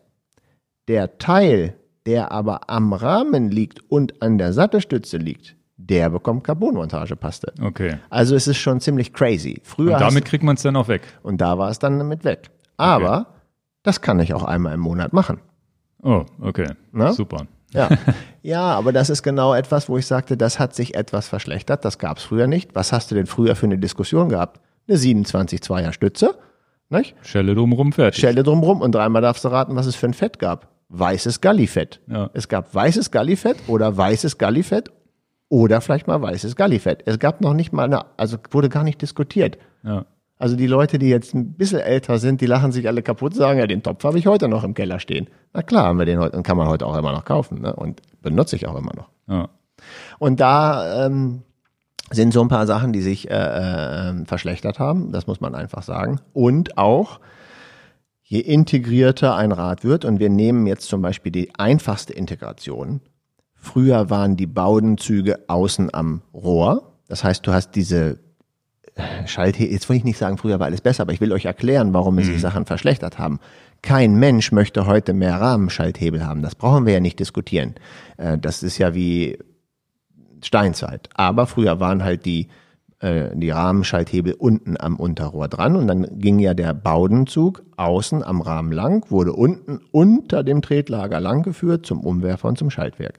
Das heißt, der Baudenzug selber, das Stahlseil, ist übrigens ein schöner Hinweis. Es heißt Baudenzug und nicht Bautenzug. Mhm. Ne, das ist ja manchmal kann man ja wenigstens ja. Ja, ich habe bis vor ein paar Jahren auch immer Bautenzug. Genau, also das nur mal so als Klugscheißerei. Irgendwann muss ja auch dieser Podcast einen, einen Vorteil haben. Also der Baudenzug selber, der berührte, das Stahlseil berührte also gar nicht den Rahmen und hat also da gar keine Geräuschkulisse gemacht, wenn du dann über Kopfsteinpflaster gefahren bist. Jetzt wollen alle Kunden und natürlich aus optischen Gründen zu Recht die hydraulische Leitung und auch die Außenhülle von dem Baudenzug durch den Rahmen durchgeführt haben. Das ist A, aerodynamischer und sieht natürlich auch total sexy aus. Ja, jetzt liegt diese Hülle ja im Inneren des Rahmens und dreimal darfst du raten, was denn klappert. Wenn du dann über Kopfsteinpflaster äh, fährst, dann könnte diese Hülle an dem Rahmen scheppern. Jetzt haben wir wieder diese Geräuschkulisse, dieser hohle Rahmen und der macht dich dann irre. Natürlich kann ein Mechaniker natürlich da so einen Schaumstoff drüber ziehen. Und wir machen das ja auch und die Hersteller wollen das ja auch oft so, dass dann im Prinzip zwischen der Hülle, zwischen der Außenhülle des Baudenzuges ein Schaumstoff ist zur Außenwand des Rahmens. Aber was für ein Aufwand. Mhm. Ne? Also so schön wir das alles integriert finden und Aero finden und so, technisch gesehen, uh, ne? Ja, ja. Gutes Beispiel, weil wir hier das Caledonia hinter uns haben kann sich jeder Kunde ja überlegen, welche Variante will ich haben. Alle haben natürlich die Baudenzüge im Rahmen verlegt. Aber ob ich das am Lenker noch so haben will oder nicht haben will, das kann, das, und das sollte man auch, und das ist ein wichtiger Punkt für unseren Videodreh, gerne drüber nachdenken. Mhm. Was will ich haben und was will ich nicht haben? Ja. Also ich bin schon darin übergangen, meine Meinung zu revidieren von hydraulischen Bremsleitung durch den Lenker. Vor drei Jahren wäre für mich ein Lenker, wo die Außen, also die hydraulische Leitung von einem Hebel durch den Lenker ge gefädelt wird, das ist Pflicht. Das fand mhm. ich geil, das finde ich optisch sexy. Mit der Erfahrung von heute, drei Jahre später und nicht 30 Jahre später, hey, ich bin ganz happy, wenn, der Hydra wenn die hydraulische Leitung außerhalb vom Lenker liegt, bin ich total happy. Aus welchem Grund? Naja, weil du sie einfacher lösen kannst. Ich kann sie einfach einfacher wechseln und okay. sie klappert nicht. Okay. Ich kann tatsächlich schnell meinen Lenker tauschen. Hm. Weil die, wenn, wenn etwas durch den Lenker gefädelt ist, dann stehe ich da. Hm. Ne? Und im Notfall könnte ich sogar mit einem kaputten Lenker im Urlaub mir den billigsten Lenker unter der Sonne nehmen und könnte es trotzdem tauschen. Stimmt, ja, ja. Ne? Also das so mit, mit Bordmitteln. Ne? Du brauchst ja, ja nur ein Cuttermesser und ja, ein Sturz, Lenker im Arsch und dann sitzt du sonst da, ne? Sitzt du sonst da. Also für und für für Sa Sachen, da brauche ich jetzt ja gar nicht würde ich solche Sachen machen wie Extremtouren, wo ich nicht weiß, wie meine Infrastruktur aussieht. Ja, was ich nicht habe, kann nicht kaputt gehen und welche Komplikationen ich aus optischen Gründen einbaue, kann nicht kaputt gehen. Das ist eine ewige Diskussion, die man natürlich zwischen elektronischen und mechanischen Schaltungen auch mal hat. Aber dann wäre es da ja sogar schlau zu sagen, man kauft sich irgendwie so ein Stahlrad, was ja auch viele machen, die sich so ein Stahlrad aufbauen lassen, wo die Kabel komplett draußen sind. Ne? Naja, das ist ja so ein, klar, möchte ich diese Weltreise machen, dann kaufe ich, also das ist, da, da kaufe ja. ich mir ja nicht ein Carbon Cervelo-Rad oder ein Carbon ja, ja. Cannondale oder Canyon oder knows, das ist ja markenunabhängig. Da würde ich ja auch wirklich auf, auf Hardcore ähm, äh, Reliability, ich würde was nehmen, wo ich wirklich verlässliche genau. äh, Qualität habe. Ne? Und ähm, ja, das ist also eine Verschlechterung. Soll ich das wirklich vorlesen? Du kannst genau, es aber das ist jetzt, das ist jetzt so eine Art PDF, was du jetzt hier, hier geschrieben hast. Ich habe, und das ist das Schöne an dem Podcast, mir jetzt mal die Mühe gemacht, weil was runterzuschreiben, das sind eigentlich Gespräche. Der letzte Satz. was denn? Was lachst du? Ich habe den letzten Satz gelesen hier vorher, vorab, aber den darf ich jetzt nicht vornehmen. Das ist ja, dann nehme ich ja die Pointe vorweg. also, ähm, der letzte Satz, der war, hat mir Axel Schweiß gesagt. Der hat gesagt, der letzte Satz ist ganz wichtig. Ja, ja. Das könnte ja auch sein. Dass, da kommen wir noch zu. Ganz entscheidend ist, das sind so Gespräche, die ich mit Leuten unter Freunden habe, mit Kunden habe. Und ich hätte es schon vor Ewigkeiten machen müssen. Weil man redet und redet immer das Gleiche, aber man hätte es auch mal aufschreiben können. Jetzt nutze ich den Podcast und schreibe das alles mal auf. Das ist so, das sind Gespräche. Also das sind Gesprächsnotizen, wie telefoniere ich mit jemandem oder mit wie rede ich mit jemandem, der mir sagt, du Dan, ich habe einen Knacken, das Fahrrad, ich bin völlig verzweifelt. Wie, wie kannst, kannst, hast du noch irgendeine Idee? So, eine, so ein Klassikergespräch. Entschuldigung. So ein Klassikergespräch. Ich bin schon fast verzweifelt, ich weiß nicht mehr ein und nicht mehr aus. Hast du einen cleveren Idee. Und okay. das wäre jetzt mal. das, das, wollen ist, wir ja auch auf die Webseite legen. Das wollen irgendwie. wir auch auf die Webseite legen, weil Knacken.enjoyabike.com vielleicht. Irgendwie sowas. Das war irgendwie so ein, so ein Link haben, den man auch mal am Telefon erzählen kann. Irgendwie und, sowas. und wichtig ist auch, ähm, das wird ausgetauscht. Das heißt, ich habe ja jetzt erst kurz 30 Minuten bevor dieser Podcast losgeht, habe ich das aufgeschrieben. Ich habe ja. das ja nicht vorbereitet, wie das immer so ist. Habe ich das Brainstorm-mäßig eben mal aus dem, aus dem Gedächtnis rausgeschrieben. Und ich freue mich, freue mich, freue mich ganz doll darauf. Da habe ich sehr gute Erfahrungen mit unseren Zuhörern gemacht. Schreibt in den Podcast. Also schreibt es dann bitte bei YouTube rein, weil der Podcast wird auch per YouTube ausgestrahlt und da könnt ihr gute Kommentare drunter schreiben. Und die besten suche ich mir raus und erweitere meine Liste mit euren Erfahrungen. Und ähm, finde ich für unseren Kanal richtig, richtig gut. Mega Schleimscheißerei an unsere Zuhörer und unsere Kunden und, und, und Freunde des, des, des Hauses. Da kommt sehr viel konstruktive Sache rum. Mhm. Also wir haben ja immer ein paar Leute, die, wo du sagst, Mensch, mit dem, da, da, den Kopf könnte ich in den Asphalt hauen, aber ich sag mal, 98 Prozent der Leute sind cool drauf und gibt konstruktive, gute Antworten. Bin ich sehr, sehr happy und da weiß ich schon bei dem Knacken, dass der eine oder andere sagt, guck mal, diese Erfahrung habe ich noch gemacht und das habt ihr vergessen. Und das heißt, diese Liste wird dann vielleicht auch, naja, so ein, so ein, so ein Frequently Asked Questions oder so, ein, so, ein, so, ein, so eine Referenz werden. Da freue ich mich eigentlich drauf. Ja, also momentan ist das, sind das hier so zwei Seiten Papier. Die werde ich, weil bis morgen ist keine Zeit, da eine hübsche, eine hübsche Website draus zu basteln, aber die werde ich jetzt trotzdem irgendwie als Content auf unsere Webseite packen. Und so, die wird sie, aber ausgetauscht. So dass sie findbar ist und jetzt erstmal nur, es ist einfach nur Text. Das heißt, da kann man ja auch vielleicht noch mit Überschriften arbeiten und das alles ein bisschen verschönern. Und ich werde eine Unterdomain, hier so eine Subdomain an, an an die anlegen, knacken.enjoyabike.com, die, so, die könnt ihr theoretisch im Browser dann direkt eingeben und dann landet ihr direkt auf dieser Webseite einmal mit so einer Weiterleitung, irgendwie sowas. Coole Idee. Na? Mhm. Gut, dann lese ich das jetzt mal vor hier. Der, das ist jetzt der Vorlesewettbewerb in Klasse 3. Aber du machst das gut deswegen, du hast eine viel sympathischere Stimme. Das glaube ich gar nicht. Das sagen aber viele Leute. Und nee, das finde ja. ich auch so. Meine eigene Frau sagt das. Was? Ich, Irgendwer hat gesagt, ich bin wie die Synchronstimme von John Travolta oder sowas. Irgendeiner von diesen Schauspielern. Habe ich schon zweimal in irgendwelchen Videos gesehen. Gehört. Also, also gelesen, nimm dieses gelesen, Kompliment jetzt an, ja? Danke. Ja. Bitte. Ob ich gut lesen kann, ist eine andere Frage. da hilft ja die Stimme nicht, ne? Da verhaspel ich mich hier wahrscheinlich die ganze Zeit. Ist das Knacken nur beim Fahren, also beim Treten oder nur beim Rollen oder auch nur beim Rollen? Wenn nur beim Rollen, dann eher nicht Tretlager. Wenn nur beim Rollen, denn eher nicht der Lenker. Ne? Lies, lies mal nur die Fragen hier so vor und die Antworten mache ich dann. Ne? Also nur immer diesen. Ach so, ich soll nur die Fragen vorlegen. Genau. Die Antworten kann ich dann. Da stimmt auch irgendwas nicht in dieser Antwort hier. Lies mal nur die Fragen, jetzt wirklich diese, wo die Striche sind. Ja, lies ja, das okay. mal so als, das sind so die Sachen, also einfach die, die Fragen, ich, die man sich selber stellen muss, die du auch dem Kunden stellst. Genau, ne? und die der Kunde sich auch selber stellt. Da also, sind komplizierte Sachen auch fangen dabei. Fangen wir nochmal von vorne an. Da sind auch komplizierte Sachen dabei, wo ein normaler, ein normaler Endkunde sagt, wie soll ich denn das jetzt lösen? Wie soll ich denn das jetzt machen? Aber okay. trotzdem ist das eine Herangehensweise, wie ich es denn mache, wenn ich also, vor mir habe. Nur die Fragen, nicht die Antworten. ist das Knacken nur beim Fahren, also beim Treten oder auch nur beim Rollen?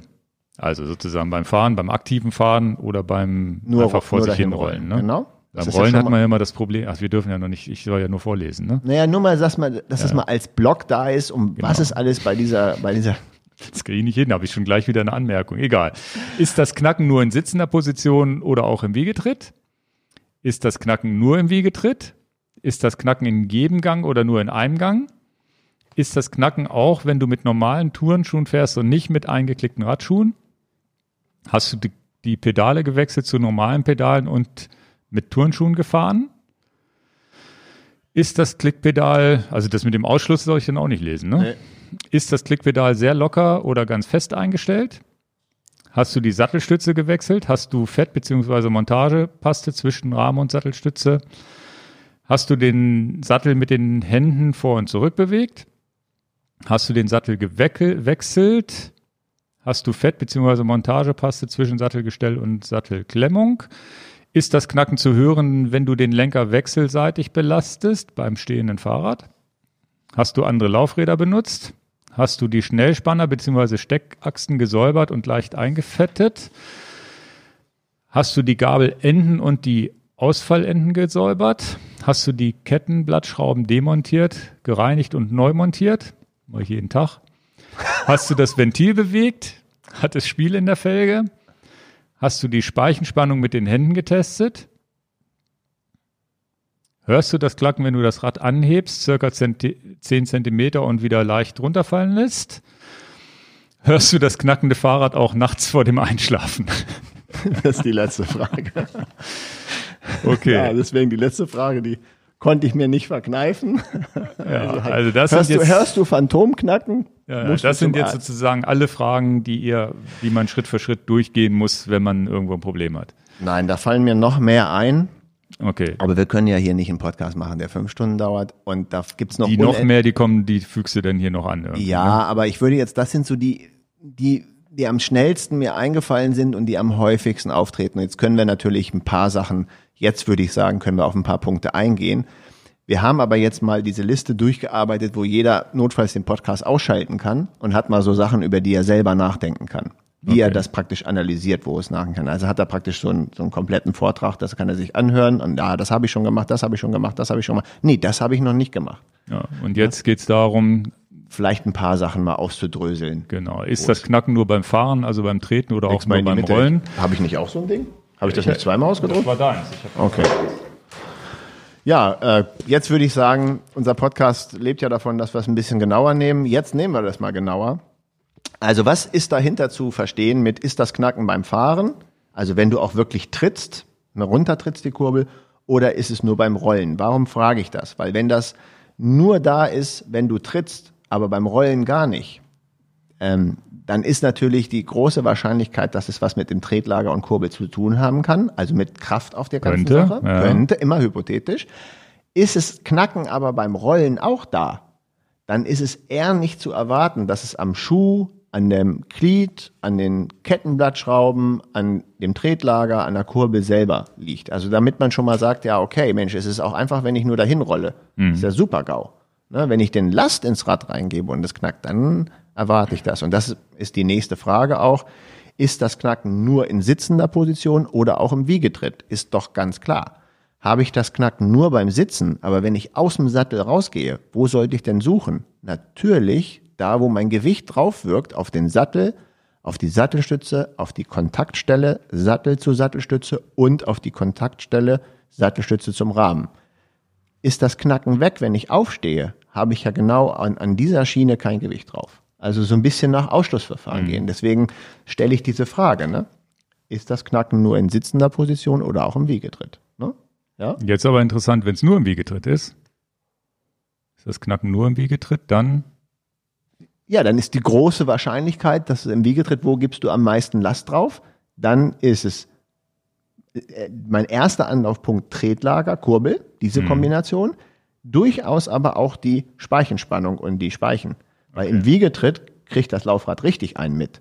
Und es kann sein, dass die Speichen aneinander reiben und knarzen im Wiegetritt, weil du dann auch richtig 600, 700 Watt vielleicht reingibst. Aber wenn du mit 150 Watt so locker dahin rollst, das ist den Laufrädern völlig egal. Mhm. No? Okay. Ja. Also Wiegetritt wäre da mal so ein Punkt. Ein ganz beliebter, ganz einfacher äh, Punkt ist, ist das Knacken in jedem Gang. Ne? Oder ist es nur ein spezieller Gang? Denn wir müssen ja schon unterscheiden, ist es was, was mit meinem mit meiner Technik, also mit meinem verschlissenen Ritzelpaket zu tun hat oder mit meiner Kette oder mit einer falsch eingestellten Schaltung. Das heißt, da geht es ja nicht darum, dass ein Material knackt, sondern da ist irgendwas nicht richtig eingestellt oder ähm, die Schaltung ist das. Das ist nicht das, was ich mit Knacken meine. Ne? Mhm. Also ist es in jedem Gang oder nur in einem speziellen Gang. Ne? Es kommt sehr häufig vor. Okay. Ja, also was für den Otto Normalverbraucher nicht ganz klar ist, aber für jemanden, der äh, ähm, viel unterwegs ist, der lacht sich jetzt kaputt, ist ja klar. Fährst du in deinen Lieblingsritzeln und immer die und dann legst du auf einmal das Leichteste ein und das ist aber ganz komisch oder umgekehrt. Ne? Das ist ein mhm. häufiger Fall, deswegen habe ich den ja aufgeschrieben. Ne? Also, es ist nur an einem Gang. Was haben wir als nächstes? Ja, mit den normalen Turnschuhen fahren. Wichtiger Test. Also wirklich, den kann auch wirklich jeder zu Hause machen. Einfach nur nach Ausschlussprinzip, bitte, bitte, wenn ihr ein knackendes Fahrrad zu Hause habt, nimmt erstmal einen ganz normalen Schuh, um, um klipp und klar ausschließen zu können. Es ist nicht dein Radschuh, es geht nicht um das Glied, was du unter den Schuh hast und im Idealfall, wenn du die Möglichkeit hast, mach kurz die Pedale ab, mach die Pedale von deinem Trekkingrad rein oder kauf dir für 10 Euro irgendwo mal sowieso so ein paar oder kriegst du ja im Radladen sogar geschenkt, die schmeißen die weg von den, von den Autonomen. Ja. Aber wichtig ist ja, dass du erstmal mit Turnschuhen auf den Pedalen, die du gefahren bist, gefahren bist, genau. guckst, dass da keine Geräusche sind. Ist dann noch das Geräusch da? Vielleicht kannst du, vielleicht hast dann du die, die Pedal wechseln. Ne? Einfach nur, wenn du die Mühe dir machen willst und again, wir reden jetzt ja nicht davon, der Fahrradladen macht sich die Mühe für euch, sondern ihr seid jetzt in JWD und wollt selber die Analyse machen. Darum mhm. geht's mir. Ne? Habt ihr die Möglichkeit, oder du hast ein Mountainbike und hast ein Rennrad zu Hause und hast jetzt nicht Trekkingrad-Pedale, dann nimm doch mal kurz an deinem Rennrad die Pedale vom Mountainbike oder umgekehrt, um einfach was anderes zu haben, um ein anderes Bauteil zu verschrauben. Ne? Also da geht's darum, mit den Turnschuhen fahren. Das ist unheimlich klasse, wenn ich hier ein Rad Probe fahre und es knackt gar nicht. Nein, in der Regel ziehe ich mir ja keine Radschuhe an. Mhm. Ich, auch wenn der, auch wenn da jetzt Lookpedale oder SPD-Pedale, dann nehme ich halt, fahre ich einfach ganz kurz mit meinen Turnschuhen knacken weg. Der Kunde setzt sich wieder drauf, aber hörst du es denn nicht? Ich sage, nee.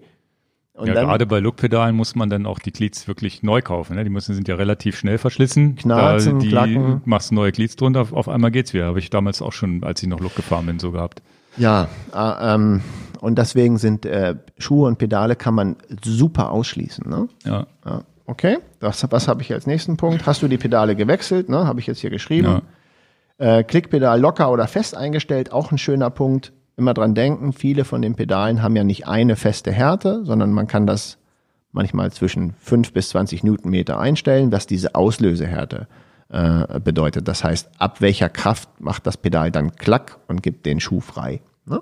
Auch da kann man mal sagen, ich auch wenn ich jetzt nicht mit 20 Newtonmeter Auslösehärte fahren will, aber um, um etwas zu testen, für, für einen Test kann ich das ja mal machen auf maximale Härte mhm. einstellen. In der Regel auf maximale Härte und nicht den lockereren Weg. Ja, was haben wir denn noch? Naja, na, nach ja, dem Sattelstütze, okay. Natürlich, nach dem Tretlager, die häufigsten Punkte sind nämlich die Sattelstütze und der Sattel. Ne? Also nicht Man denkt, das ist das Tretlager und trotzdem, dann ist es doch oben. Ne? Und da sind wir wieder bei diesen Resonanzkörpern. Ähm, wo manchmal das, das Knarzen denn ist und du hörst es an einer anderen Stelle, das liegt an diesen hohlen ja, Rahmen. Ja, stimmt. Das kann ja durch den hohlen Rahmen unten sich weiter unten anhören, obwohl es, weil es einfach nach unten schallt, ne? Ja. Und wie Oder viel, unten halt die größere Fläche ist. Genau. Und dann gibt's ja Leute, die sind dann 100 Prozent klar. Es ist 100 Prozent das Tretlager. Ich hab's 100 Prozent lokalisiert und es war dann doch der Sattel oder die Sattelstütze. Deswegen, so banal es ist, das kann man sehr gut testen, indem man dann praktisch im Wiegetritt fährt und nicht Sattelstütze und Sattel belastet. Und ich habe das auch schon gemacht. Ich habe, lacht mich aus, ich habe auch schon das ganze Ding einfach wegge weggelassen und eine Probefahrt gemacht ohne Sattelstütze und ohne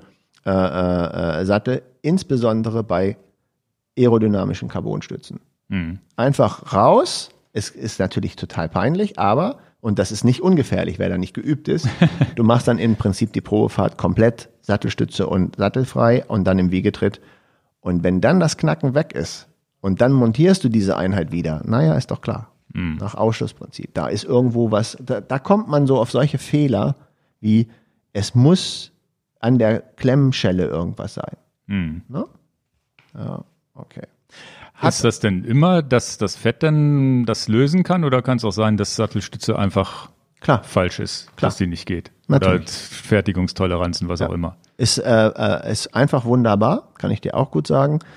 Den S5-Rahmen hatten wir zu dritt alle gleich. Olaf Bock, meine Wenigkeit und Herr Quendler. Alle hatten wir diesen Rahmen. Und wenn ich das, das, alte Modell ist. Das alte Modell. Ja. Das heißt, wenn ich da unsicher bin und ich habe den Kumpel, der da genau das Rad hat, kann ich auch mal seine Sattelstütze bei mir reinmachen und meine bei ihm reinmachen. Also wenn ich in dieser, jetzt hast du das neuere Modell S5, können wir jetzt nicht mehr testen, aber auch du könntest dann sagen, wenn du dir unsicher bist, Mensch, können wir mal uns befreunden, ich muss mal ja, kurz ja. deine Sattelstütze mit mir tauschen. Ne? Also das, das, die Möglichkeiten gibt's natürlich auch und denkt nochmal daran, vielleicht habt ihr ja im Verein vielleicht nicht den engsten Busenfreund, aber wo man sagt, Mensch, kannst du mir mal helfen? Ich bin völlig verzweifelt, können ja. wir mal unsere Sattelstütze tauschen? Dann kann man auch feststellen, hat vielleicht dein, deine Sattelstütze ein Untermaß oder Übermaß. Übermaß ist nicht gut ja, aber, aber das. Dann knackt es wenigstens nicht. Na, man kriegt's auch. hatten wir auch schon, dann kriegt man die Stütze auch. Aber hatten wir nicht auch schon mal Sattelstützen so runde, die einfach zu, zu, vom Maß zu klein waren, wo man schon gemerkt hat, okay, die geht aber leicht rein. Ja. Komisch. Ja. Ja. ja. ja. ja. Also in der Welt von Toleranzen bist du in der Welt von Toleranzen. Die, die Stütze kann statt 27,2 ähm, 27,18 haben. Und, und der Rahmen genau das gleiche Spiel. Der Rahmen, das Loch kann einfach zu groß, also. Hm. so ist die Welt nun mal. Ja, ja, klar. Ja. Ähm, so, so Sattel mit den Händen vor und zurück bewegt. Ja, die nicht, Übung kenne ich, ne? dass Übung, man einfach vorne genau. und hinten. Also wer hat das nicht schon mal gesehen? Das Knacken sozusagen absichtlich du, zu Du stellst das Rad einfach auf die Erde, stehst neben dem Rad und dann ein, eine Hand vorne an der Sattelspitze, eine Hand hinten am Sattel und dann wie so eine Wippe, ne? Hoch mhm. und runter bewegen. Und wenn es dann da schon knackt, dann darfst du dir vorstellen, was passiert, wenn du mit deinem mit deinem Gewicht drauf sitzt, also ich mit meinen zärtlichen 52 Kilo und du mit deinen 78, das ist alles viel mehr Gewicht als mit den Händen. Okay. Ja, okay. Also hast das, du die Sattelstütze gewechselt, hast du Fett- bzw. Montage klar. zwischen Rahmen und Sattelstütze. Allerhäufigste genau. Ursache Stürze und Sattel. Genau, also das ist ja ganz klar, ne? Ja. Äh, was hatten wir? Ist das Knacken zu Höhe? Du hast ja geschrieben, schon testweise austauschen. Okay. Ja. Genau, ja. Mhm.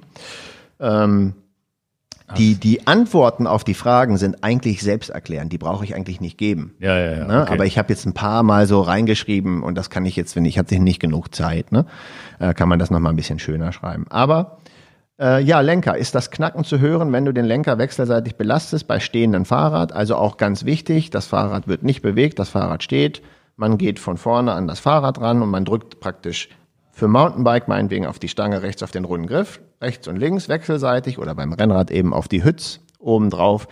Und da kann ich euch sagen, im seltensten Fall ist es die Schelle und der Hebel, der knackt, sondern dann ist es der Lenker, der irgendwo im Vorbau knackt. Aber das sind auch die seltenen Fälle. Lenker, Vorbau knacken ist ein Bruchteil dessen, was Sattel und Sattelschütze ist. Hm. Hm?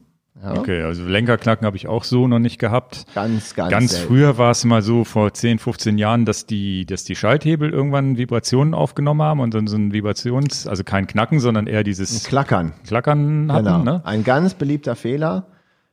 Mein, mein Hebel fährt bei unebener Straße, aber mein Hebel bei unebener Straße fängt an so ein bisschen zu spielen, so klack, klack, klack, klack. Dann liegt das natürlich an, in Anführungsstrichen, an der Kombination.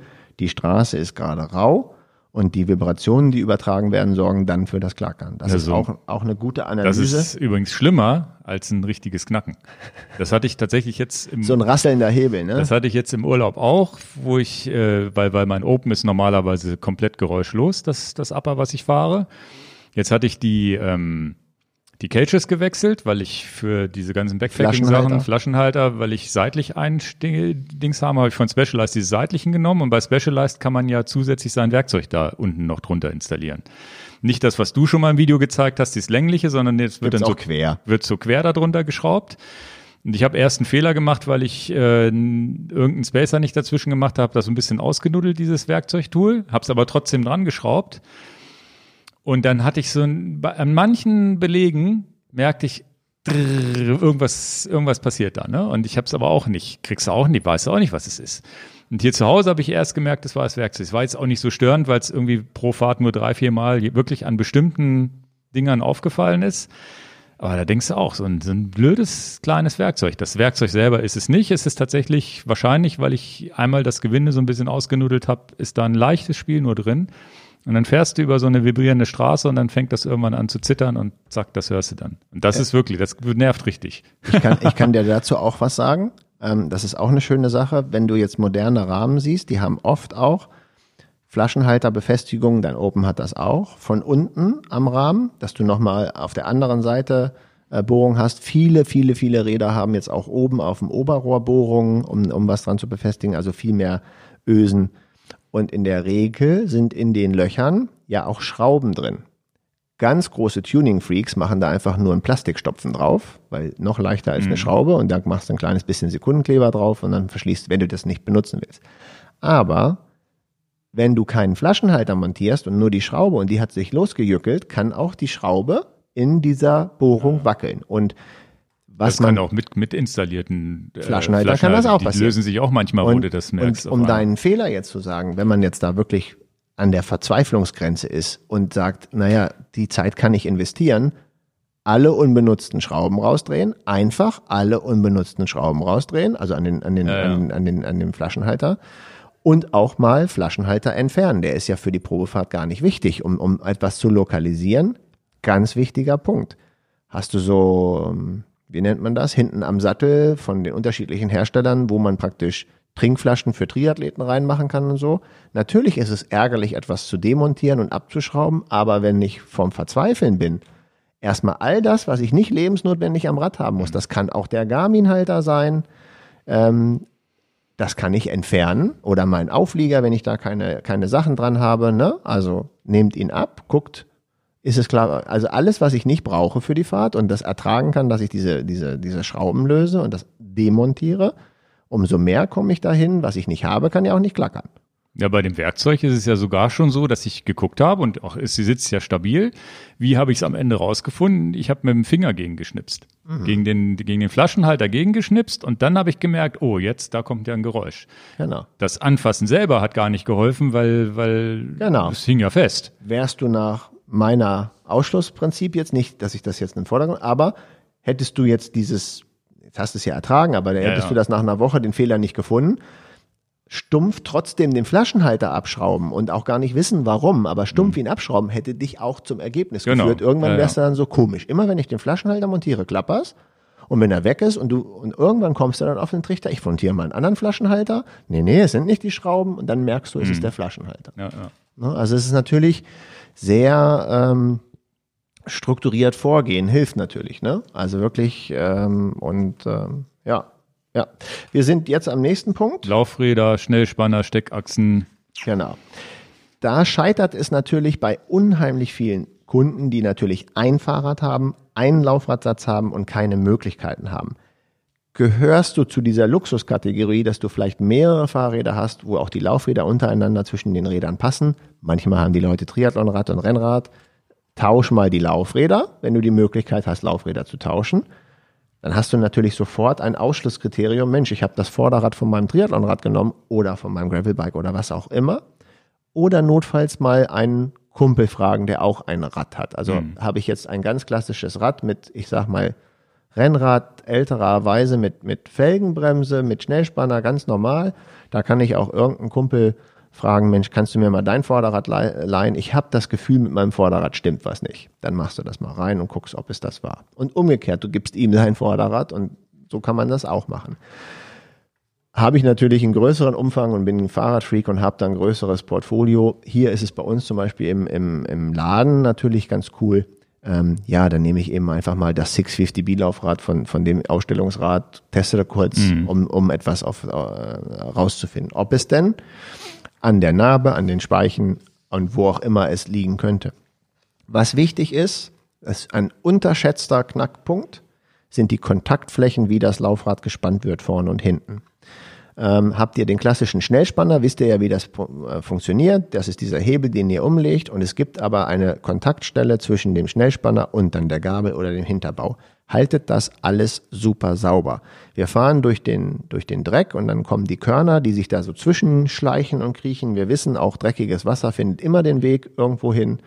Macht das Schnellspanner raus, reinigt den Schnellspanner, reinigt die Kontaktstellen am Rahmen, außen wie innen, also die Außenseite der Gabelende, des Gabelendes, die Innenseite des, der Gabel, hinten am Rad auch. Reinigt das ab und zu mal und ein Schnellspanner als auch eine Steckachse, die vertragen auch einen ganz dünnen Fettfilm. Mhm. Ne? Da brauche ich ja keine Montagepaste oder irgendwas. Im Gegenteil, das ist auch noch ein, und das ist ein nicht das ist nicht ein seltener Fall. Mhm. Ja, sonst würde ich das nicht sagen. Da denken aber viele Leute nicht dran. Ne? Was man auch gut machen kann, man muss nicht der Werkstattprofi sein und der, der Hightech-Schrauber, indem ich halt meine Hände nehme und die mal an den Speichen, dass ich die Speichen ein bisschen gegeneinander bewege, dass ich das Gefühl habe, Mensch, die Speiche hat auch noch eine Spannung. Mhm. Nicht, dass ich Gefühl habe, uh, das ist wie eine Hängematte. Dann ist klar, Speichen, die aneinander eiern und reiben, das ist natürlich gerade auch im Wiegetritt, dann kriegt, dann knarzt es da mhm. richtig. Ne? Das muss sichergestellt werden. Und dann habe ich sicherlich das Ventil habe ich bestimmt irgendwo. Hast du das Ventil bewegt, ja, ja. Hast du das Ventil bewegt? Natürlich ist es ein wunderbarer Fehler, denn das ist das Schönste, wenn man einfach sagt, Mensch, du hast eine Carbonfelge, die ist jetzt drei, vier, fünf Zentimeter hoch. Du hast eine Ventilverlängerung, die guckt da oben raus. Und ich brauche ja nur meinen Finger nehmen und gucken, bewege ich das. Also bei, bei, bei Tubeless ist das nicht mehr möglich, ne? Aber habe ich einen Schlauch, bewege ich das Ventil. Wir haben eine mhm. Bohrung in der Felge, die ist in der Regel deutlich größer als das Ventil selber. Dann kann ich auf, bei manchen Ventilverlängerungen, bei manchen Laufrädern kann ich so eine Mutter oben drauf drehen, dass das Ventil äh, da fest sitzt. Ich bin kein Freund davon, wenn ich eine Carbonfelge mit Schlauch fahre. Ich nehme dann einfach von oben drüber gepikst ein Klebeband. Ich glaube, den Hack muss ich wirklich im Video mal zeigen. Ja, ja, das haben wir gerade bei den Schlauch, als Schlauchreifenfahrer hast du es ja immer, dass immer sieht, sieht, ihr habt da vielleicht auch schon mal gesehen, dass da einfach so ein bisschen hier, wie, wie nennt sich das schwarze Isolierband, Isolierband da drüber reinstechen und fertig. Genau, das sollten wir vielleicht nochmal zeigen. Ja. Äh, in dem Zusammenhang. Das kann man schlecht beschreiben. Aber mhm. man, ich beschreibe es trotzdem mal. Das Ventil guckt aus dieser V-förmigen Felge raus. Ihr nehmt so vier Zentimeter Klebeband und piekst es von oben wirklich wie so ein Schaschlikspiek piekst es wirklich durch mit dem Ventil und klebt es dann nach unten fest. Ja, ja. ja. ja das wäre dann schon wirklich. Kettenblattschrauben ist auch ein äh, gleiches Thema. Ihr werdet es nicht glauben, aber auch Dreck zwischen der Kettenblattschraube. Wenn man, also das ist dann schon ein seltener Fall. Aber wir reden jetzt ja, wir kommen ja mit der Liste mhm. immer mehr nach hinten. Das ist natürlich ein seltener. Also wenn alles vorher nicht geholfen hat, dann musst du tatsächlich in diesen sauren Apfel, weil das ist ja schon richtig Arbeit, ne? Klar, Die Kettenblattschrauben rausnehmen nervt ja. Klar.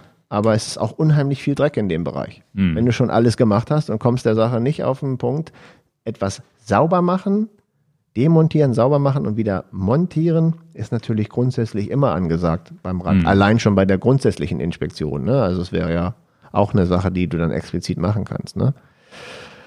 Ja, jetzt habe ich einen vorletzten Punkt äh, aufgeschrieben.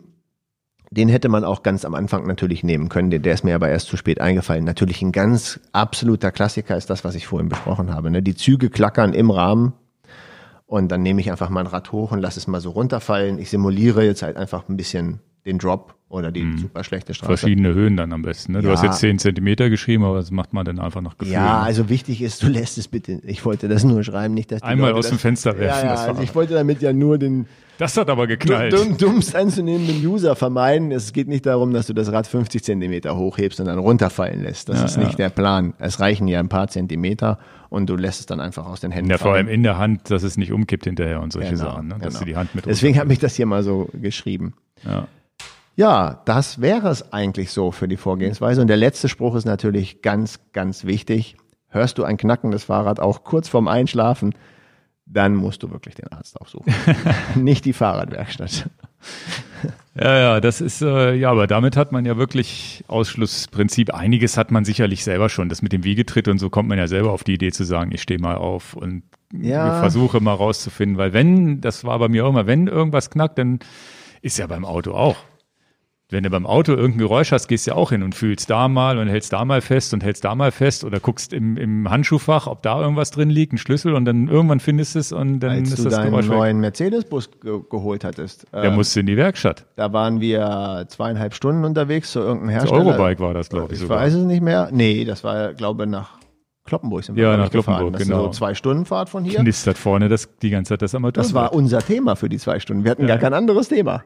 Kannst du da mal draufdrücken, ob es da ist, ob es das Handschuhfach Ja, und dann hatten wir einen Punkt, den du, den du musstest du dann zweieinhalb Stunden gedrückt halten, damit wir das Geräusch nicht mehr hatten. Ja, und dann war es natürlich super, wenn ich zu Mercedes kam und gesagt, hier ist das Geräusch. Genau. Haben die das dann irgendwie weggemacht, aber das war, sowas nervt natürlich richtig. Klar, Vor allem ja. so ein Knistern, das war auch so ein Knistern. Das war ja, lieber mal ab und zu klackern, ja, ne, aber so ein Knistern machte ich ja irgendwann echt kirre, ne. Ja, ja. So, so, so ist es. Also kriegen die großen Autohersteller auch hin. Es war ein nagelneues Auto, ne? Also werksneu sozusagen und gleich knistern drin. Du, Passiert halt, ne? Du, ich, äh, ich habe einen, einen Freund in der Logistikbranche, der ähm, hat halt mehrere LKWs und ganz viele von Scania. Dann hat er umgestellt auf Mercedes Actros oder wie sie heißen, keine Ahnung. Und da war dann so, ob ich das richtig entschieden habe. Ne, irgendwie hat man das Gefühl, dass Scania irgendwie so der Benchmark ist, bla bla bla. Ja. Und dann einer von diesen Actros-Dingern hat geknackt ohne Ende und den haben sie komplett zerlegt. Krass. Na, ja. was willst du machen, ne?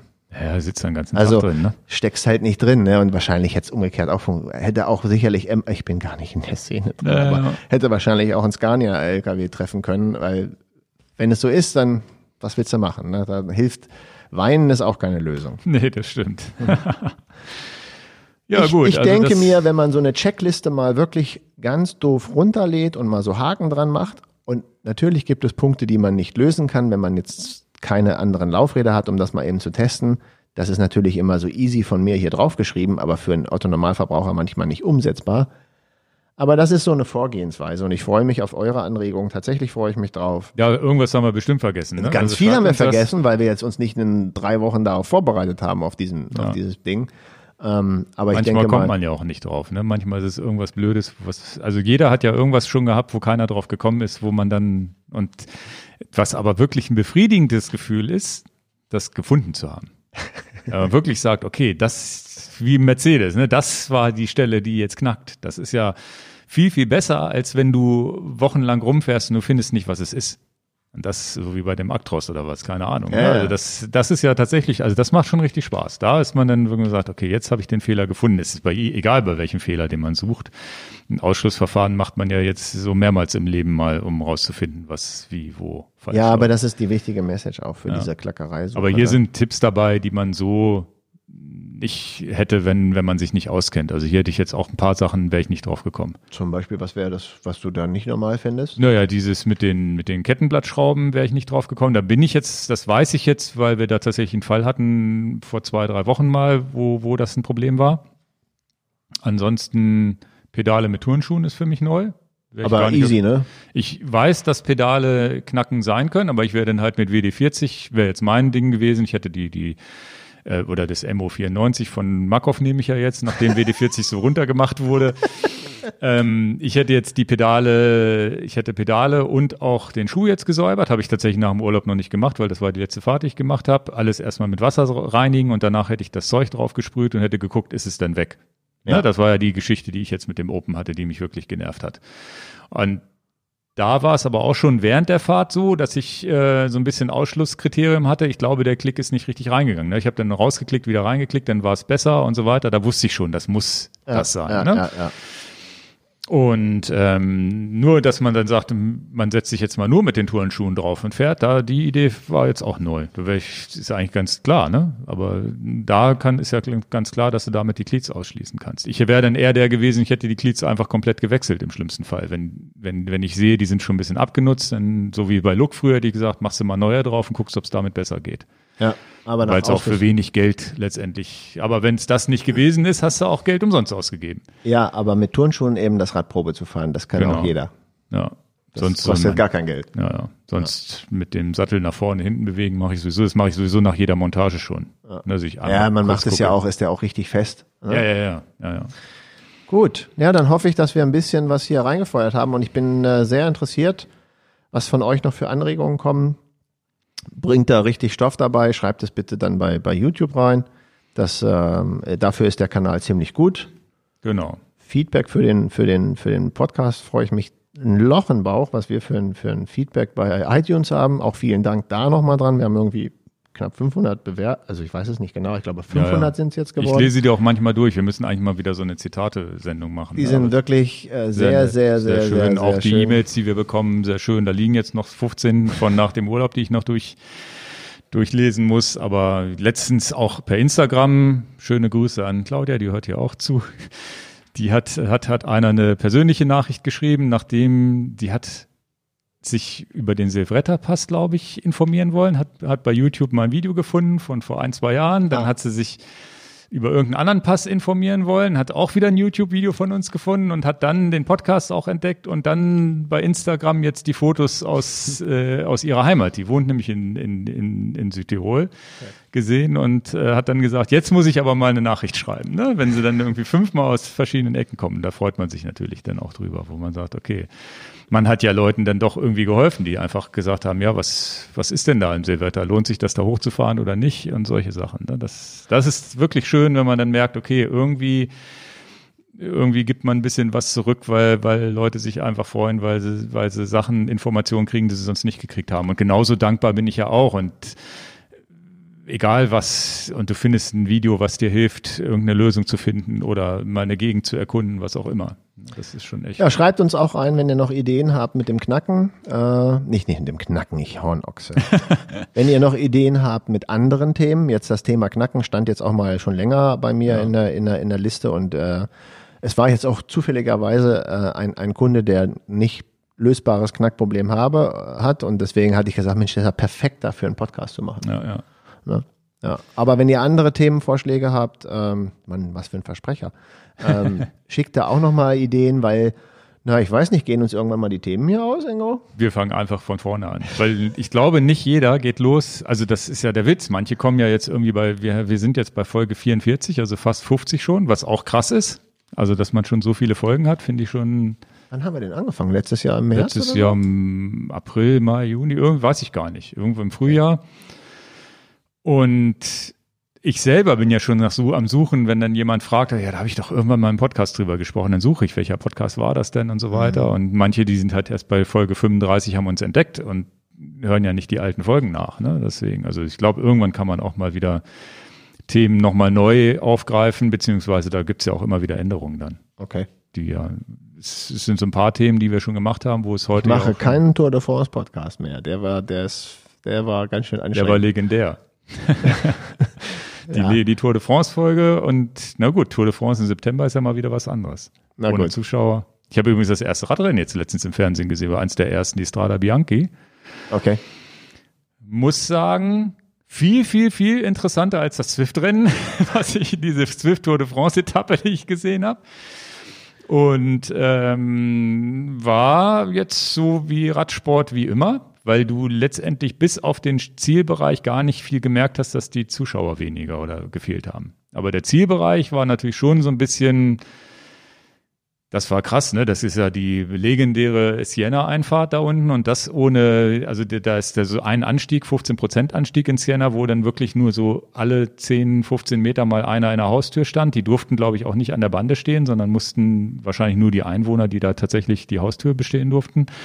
Und auch im Zielbereich war halt so gut wie keiner. Und das war dann schon so ein bisschen komisch, aber ich glaube, das ist so wie bei den Geisterspielen, dass der Sportevent oder der, der Teil selber, wie die Radfahrer sich da bekriegen. Und der Maximilian Schachmann war auch vorne mit dabei. Das war dann schon spannend zu gucken. Das war nicht doof. Ich glaube ja, das ist nicht, Entschuldigung, ich glaube, es war ja nicht, wäre nicht doof, einfach die Stimmung überzublenden. Das würde ich ja beim Fußballspiel auch so einfach so immer so eine so ein, so ein Grundrauen einfach als Soundeffekt reinspielen. Das glaube ich würde für die fürs Fernseherlebnis schon reichen. Wenn du vor Ort bist, ist es natürlich Kacke. Ne? Vor Ort die Stimmung ist ja nochmal was ganz anderes. Strada Bianchi in, äh, in äh, Toskana mit äh, Vien äh, Siena. Ich habe ja ein paar Mal die Eroica gefahren und das ist auch die Strada Bianchi, also diese weiße Piste wie wir, und, und darüber könnten wir auch einen Podcast machen. Ne? Ich weiß zum Beispiel gar nicht, ob das ist immer das erste, der erste Sonntag im Oktober und ich habe mich gar nicht informiert, ob es dies Jahr auch stattfindet. Die Eroica. Die Eroica. Und das wäre zum Beispiel auch noch einer meiner natürlich, die mich am Herz liegen. Ne? Also Vintage Bikes und Vintage Radrennen wie kann man so doof sein, ohne Helm auf so einer Piste zu fahren? Wie kommt man überhaupt auf die Ja, Idee, das so können wir mal als Folge machen. Und vor allem hast du ja so viel zu erzählen, auch Anekdoten von den Fahrten, die du da gemacht hast. Genau. Ja. Ja, also das wäre nochmal was, was ich ne, das wäre so eine Herzensfolge von mir, weil das ist dann wirklich pure Leidenschaft mit den Rädern. Das könnten wir nochmal machen. Das wäre nochmal ja, ein Thema, fällt mir gerade fällt mir deswegen ein, weil du Strada Bianchi gesagt hast. Mhm. Ja, gut. Gut, gehen wir weiter zu unseren Picks. Ähm, wer will anfangen? Ich fange an, weil ich mach's kurz. Weil Gut. es haben auch schon unheimlich viele Leute gesehen. Ich habe die Abrufzahlen bei YouTube gesehen und es gibt es auch in der Mediathek vom NDR. Also von, von daher mache ich es kurz. Es haben schon viele Leute gesehen. Ich habe dich auch gefragt, ob du es gesehen hast. Ich habe auch schon gehört, ganz ich viele Ich wollte es im Podcast sowieso ansprechen. Ja, hast du gesagt, du wolltest es picken. Dann habe naja, ich gesagt, der, wir es nach der hinten. Der Punkt ist, ich kam aus dem Urlaub und ich habe dich gefragt, hast du die NDR-Reportage von 1997 mit Ulrich gesehen? Und hast du gesagt, na klar habe ich die gesehen. Das heißt, ich gehe davon aus, dass schon ganz viele Zuhörer das nicht als Neuigkeit... Also selbst im Urlaub habe ich es mitbekommen, genau. zu gucken. Ja. Und ich möchte wirklich, das ist mir, das ist mir auch ein Wunsch, ein so dickes Lob an den NDR geben, das ist qualitativ echt gute Arbeit. Ja. Echt gute Arbeit. Die haben das gut gemacht. Also es geht über diesen Bericht von 1997 nochmal aufgearbeitet, wo Ulrich die Tour de France gewonnen hat mit dem Team Telekom, wie das so alles war. Auch Doping wird erwähnt und es ist ziemlich gut aufgearbeitet. Es ist gutes Entertainment. Ich habe es bei YouTube gesehen, es gibt es aber auch in der Mediathek vom NDR. Aber sie haben es mit dem Doping nicht überzogen. Sie haben trotzdem das sportliche Event gezeigt. Das fand ich gut. Genau. Und, und deswegen sage ich nochmal, ähm, ich, ähm, äh, die hören das nicht, ne? Aber mhm. ich finde das trotzdem, äh, weißt du, es gibt immer so, wir zahlen Gebühren für öffentlich-rechtlichen Kram und so und ich und, und das auch auch ich gebe ungern Geld für irgendwas aus, wo ich keinen Wert sehe dafür und dann gibt es Privatfernsehen und hin und her. Ich möchte das wirklich sagen sehr, sehr gute Arbeit vom NDR. Und wenn du nochmal über diesen Corona-Podcast äh, ähm, äh, dich erinnerst mit dem ja, Drosten, ja. auch NDR. Den haben wir schon gehört, den hat, jetzt hören den ja Millionen, aber wir haben den gehört, da hat den noch gar keiner gehört. ich finde das wirklich wichtig zu erwähnen, wenn da jemand echt gute Arbeit abliefert. Also jetzt ist der NDR natürlich auch Norddeutschland. Ja, ja, ja, die haben es drauf hier. Nein, nein, nein, nein. Also der Bayerische Rundfunk bestimmt genauso. Aber deswegen ich, sage ich es nochmal. Mehr wie, mehr wie das Kompliment geben, gute Arbeit. Und auch diese Reportage fand ich gute Arbeit. Punkt. Ja, also die, der, der YouTube-Kanal heißt NDR Doku. Das nochmal dazu. Den habe ich tatsächlich abonniert.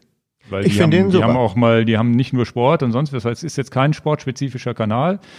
Und tatsächlich, dass die Ulrich-Geschichte die hatte ich sowieso hier für den Podcast auf der Agenda stehen, weil es einfach so ein bisschen dieses Fieber von früher, ne, wie, wie ist das Rennen überhaupt passiert? Wer, wer war Jan Ulrich, dieser schüchterne kleine Junge, der da gefahren ist und keinen Bock auf, wusste gar nicht, was er der Presse erzählen sollte. Gleichzeitig über Doping gesprochen, ohne es jetzt zu dopinglastig zu machen, weil da gibt es auch genug Geschichten drüber, wo Dokumentation, wo einfach das Thema Doping einfach äh, vordergründig ist, sondern da ging es um das Gefühl, ja, der nennt sich, glaube ich, Deutschland äh, K, Deutschland ein Sommermärchen mit einem K, irgendwie sowas, äh, in Klammern davor, also Deutschland kein Sommermärchen.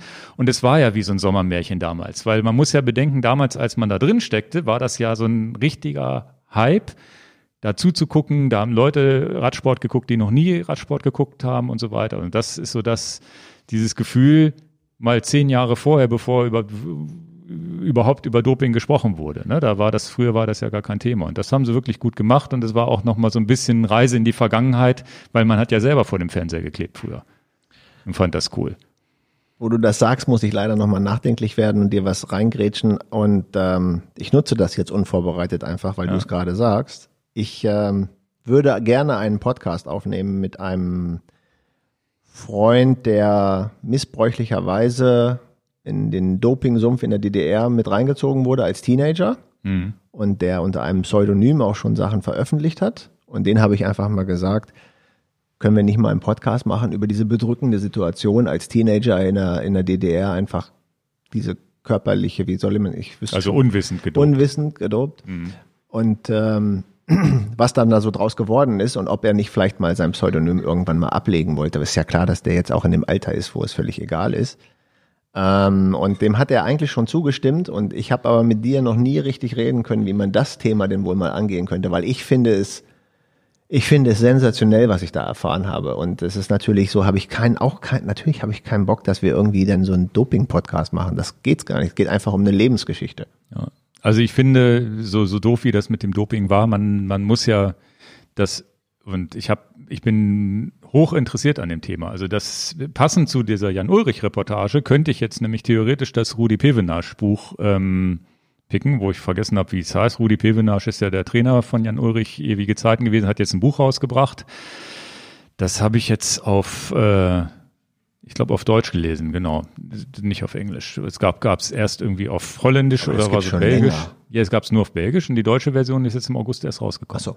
Ja, und der hat ja auch noch mal so ein bisschen aus dem Nähkästchen geplaudert. Das Buch pick ich aber deshalb nicht, weil gerade mal so die, die letzten zehn Prozent des Buches am Kindle sieht man das ja immer, wie viel Prozent man gelesen hat handeln tatsächlich von dem Thema, wo er wirklich mal so ein bisschen aus dem Nähkästchen geplaudert hat und er hat auch nicht viel Neues erzählt, was in, in Sachen Doping, weil mich hat, das hat mich am meisten interessiert, aber 90 Prozent oder 80 Prozent des Buches ist der Werdegang von Rudi Pevenage, wie er Rennen gefahren ist und so weiter. War nicht ganz uninteressant. Ich mag solche Biografien trotzdem, um zu wissen, was das für Mensch ist. Aber das Thema, also das ist ja auch ein Jan Ulrich auf dem Cover ähm, fotografiert. Das Thema kommt mir in dem Buch viel zu kurz.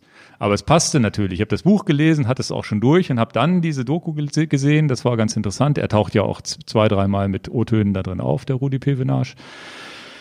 Ähm, das war eigentlich ein Buch, was ich, äh, was ich zeigen wollte. Das heißt, ich bin da sehr, sehr tief im Thema drin und lese viele Bücher drüber und da kann ich auch ganz klar zu sagen, dass es schwierig ist, einen Dopingsünder zu verurteilen. Wir haben ja auch über Armstrong auch schon Hier geredet. Hier geht es jetzt ja nicht um einen ja? Dopingsünder, ne? Also du weißt, worum es geht. Nee, bei dir in deinem Fall ist es ja noch nicht mal ein Sünder, sondern wo es, wo es ein Opfer. fällt, ein Opfer sogar.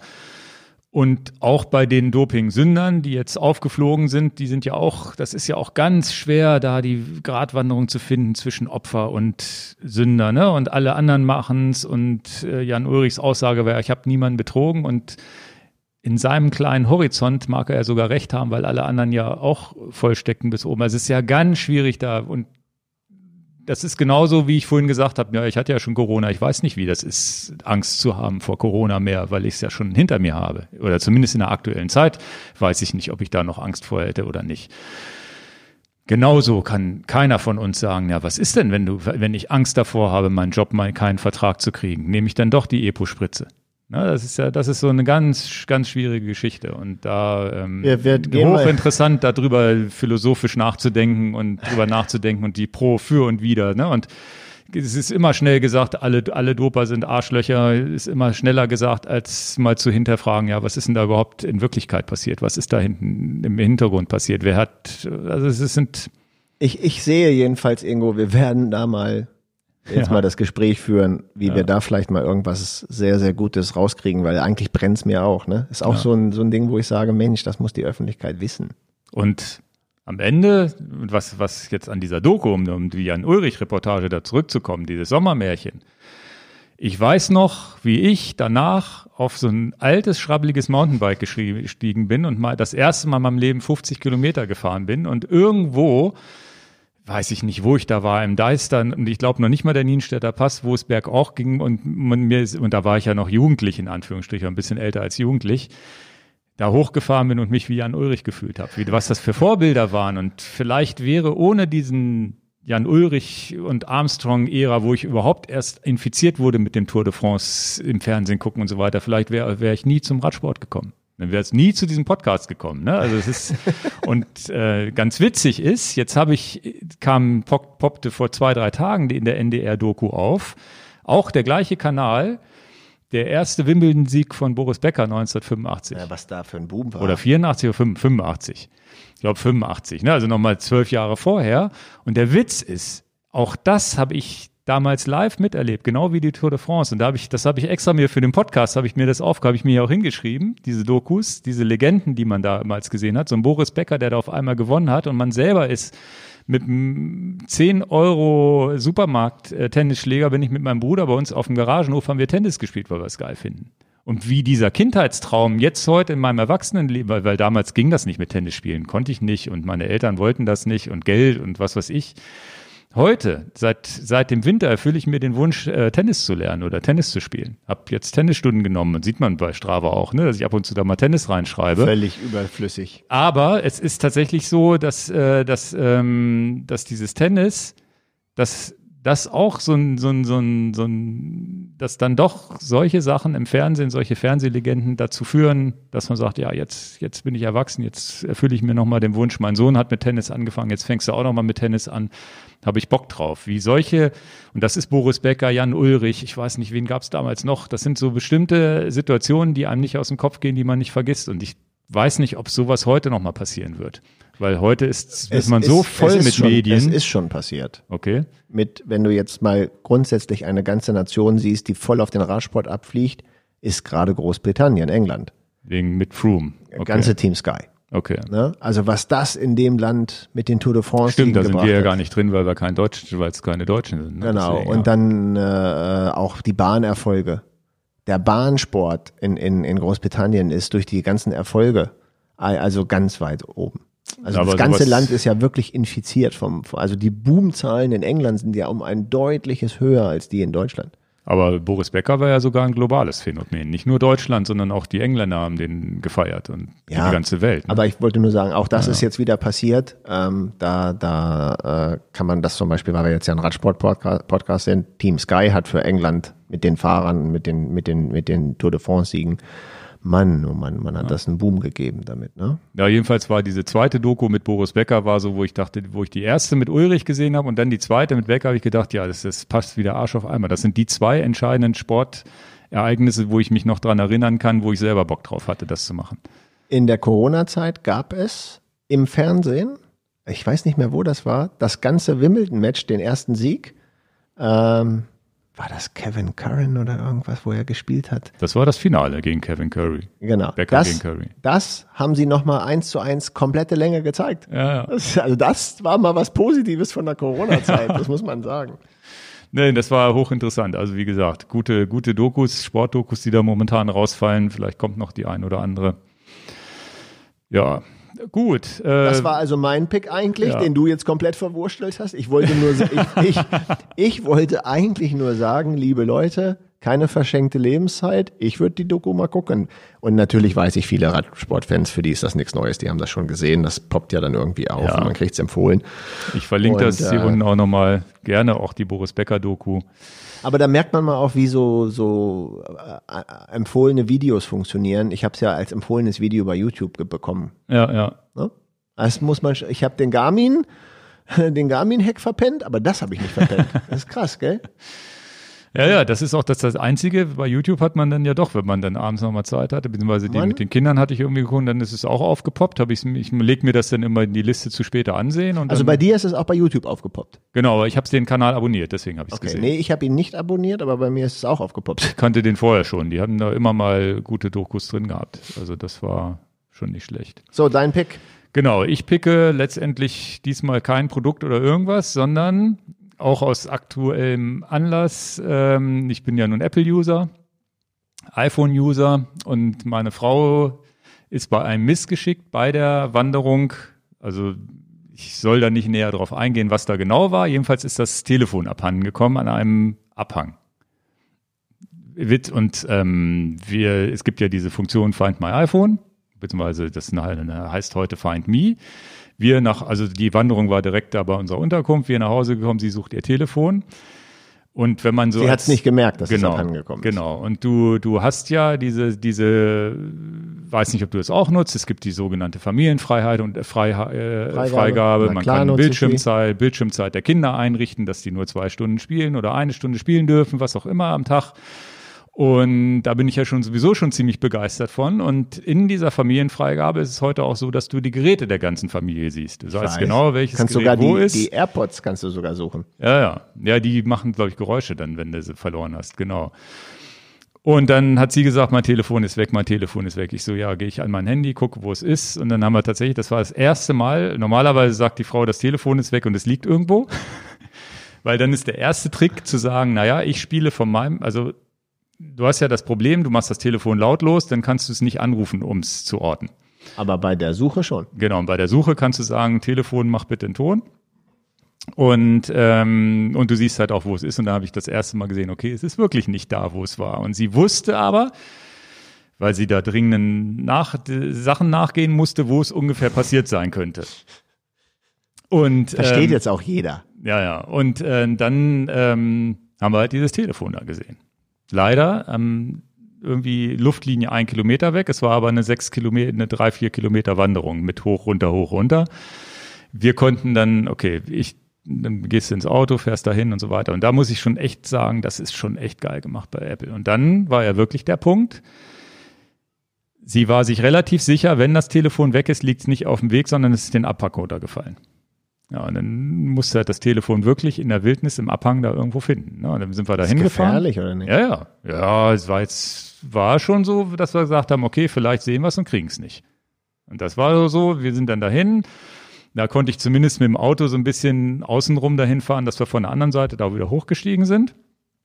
Und dann ist es tatsächlich so, du siehst das Telefon, es ist drei Meter von dir weg, aber es geht halt ein bisschen bergab. Dann kannst du halt diesen Ton abspielen hörst es, irgendwann haben wir das dann ganz, auch ganz leise piepen hören und so weiter. Und dann war es zum Glück kein ganz steiler Abhang, sondern im Wald, wo man sich so ein bisschen an Ästen runter, runterkraxeln konnte. Und dann konnte ich wirklich das Telefon wiederfinden, indem ich da runtergekraxelt bin.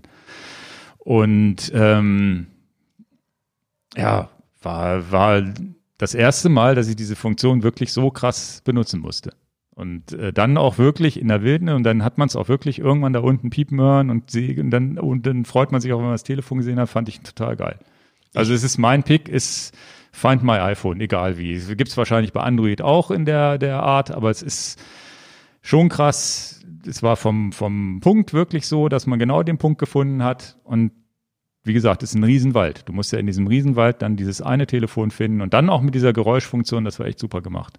War echt, echt cool. Und wir haben uns gefreut, dass wir nicht ein neues iPhone kaufen gehen mussten. Meine Frau, das ist ja, wenn es weg gewesen wäre, ist ja auch das Schöne, dass du es relativ gut backuppen kannst. Du kannst es auch theoretisch, wenn es da unten liegt und du kommst gar nicht mehr hin, kannst du auch sagen, okay, Remote Wipe, lösche es wenigstens, dass keine Daten mehr drauf sind. Also das ist so, erstens ist jetzt gar nicht so ein richtiger Pick, aber es ist eigentlich eine ganz erzählenswerte Story, wenn man das äh, miterlebt hat, wie ich da den Hang runtergegangen bin. Mein, mein Sohn ein bisschen mit runtergegangen, weil der ist natürlich im Klettern auch ganz gut, aber wir mussten halt aufpassen, dass es irgendwie was war zum Glück so ein bisschen moosig, wo man sich so ein bisschen noch Halt hatte. Ich hatte das ja mal auch in Dänemark im Urlaub, wo mir eine Drohne abgeschmiert ist. Darf man gar nicht so laut sagen, aber die ist mir unkontrolliert in so ein nicht, äh, wie nennt man es, Kiefernwald reingedonnert. Ja. Ich hatte zu hoch geflogen, dann kam richtig eine Windböe, die sie wirklich massiv runtergedrückt hat. Ich konnte sie nicht mehr hochsteuern. Mhm. Und da war das Gleiche so, ist eine DJI und die schickt ja die letzte Position doch noch rüber, auch im Sturzflug. Und bis auf den letzten Zentimeter hat sie noch geschickt, wo sie ist. Und dann habe ich auch über die DJI-Finde-Option, weil die Drohne ist ja dann im Eimer. Mhm. Also die war Gott sei Dank nicht im Eimer, aber sie kann ja nicht mehr starten, wenn sie sich da irgendwo verfängt und du siehst sie ja dann noch nicht. Das war klar, aber auch so, würde ich jetzt auch als Pick geben von DJI. Zumindest kannst du noch mal gucken, wo liegt sie. Okay, war sie denn noch an dann? Die war auch noch an. Und das heißt, in dem Augenblick sendet sie auch noch? Hat sie, macht nee, die denn Geräusch? Unwichtig, unwichtig. Die Drohne kann auch komplett wenn sie tot ist, weißt du den letzten Punkt, ja. Genau, Aber ja. wenn sie, ähm, wenn sie vom Himmel fällt, äh, wenn sie noch an ist, hast du ja noch ein genaueres Signal. Ne? Genau, aber aber sie kann kein Geräusch machen. Ne? Genau, sie kann kein Geräusch machen. Und äh, aber haben wir trotzdem mit Wanderung hin, weil Drohne, ne?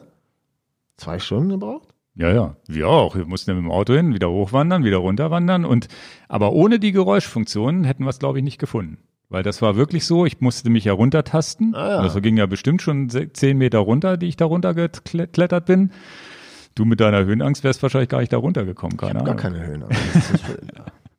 Jedenfalls ähm, Höhenangst, ohne das, das Geräusch. Also da freust du dich und dann siehst du es da im, im, im Dreck liegen und freust dich, war sogar das Display heil und so. Ne? Also kaputt gegangen war es nicht, ist dann weich gefallen. Na gut. Aber wenn, wo wir schon bei dem Thema sind, die, die Navigation über Apple funktioniert ja in Deutschland super mit Steuerumfahrung und so weiter. In Italien musst du Google Maps benutzen. Also musst du die Google App benutzen, sonst hast du keine Chance. Da war ein so ein langer Stau, den hat das, hat das iPhone nicht entdeckt als so eine, so eine Baustellenampel und sowas. Da ist dann Google besser in Italien, erstaunlicherweise. Google Maps ist erstaunlich gut. Ja, Nee, war jetzt so eine erzählenswerte Story und dann pick ich hier mit Find My iPhone. Und da gibt's keinen Link für. Aber es ist wirklich, wirklich, wo ich gesagt habe, wie geil ist diese Funktion, wenn du sie denn das erste Mal wirklich brauchst.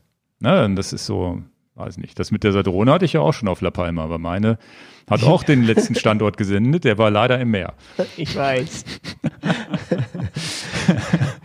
Gut, dann ja, haben wir es für heute. Machen wir den Sack zu heute. Find, ich glaube, es wird eine sehr, für viele eine sehr wichtige Folge, einfach wegen dieser Knackgeschichte. Und äh, ich hoffe, wir haben euch nicht zu sehr mit Urlaubsgeschichten gelangweilt. ja, so sind wir halt, ne? Die genau. Plaudertaschen hier. Ja. Gut, in diesem Sinne bis zum nächsten Alles Mal. Alles klar, bis bald. Tschüss. Tschüss.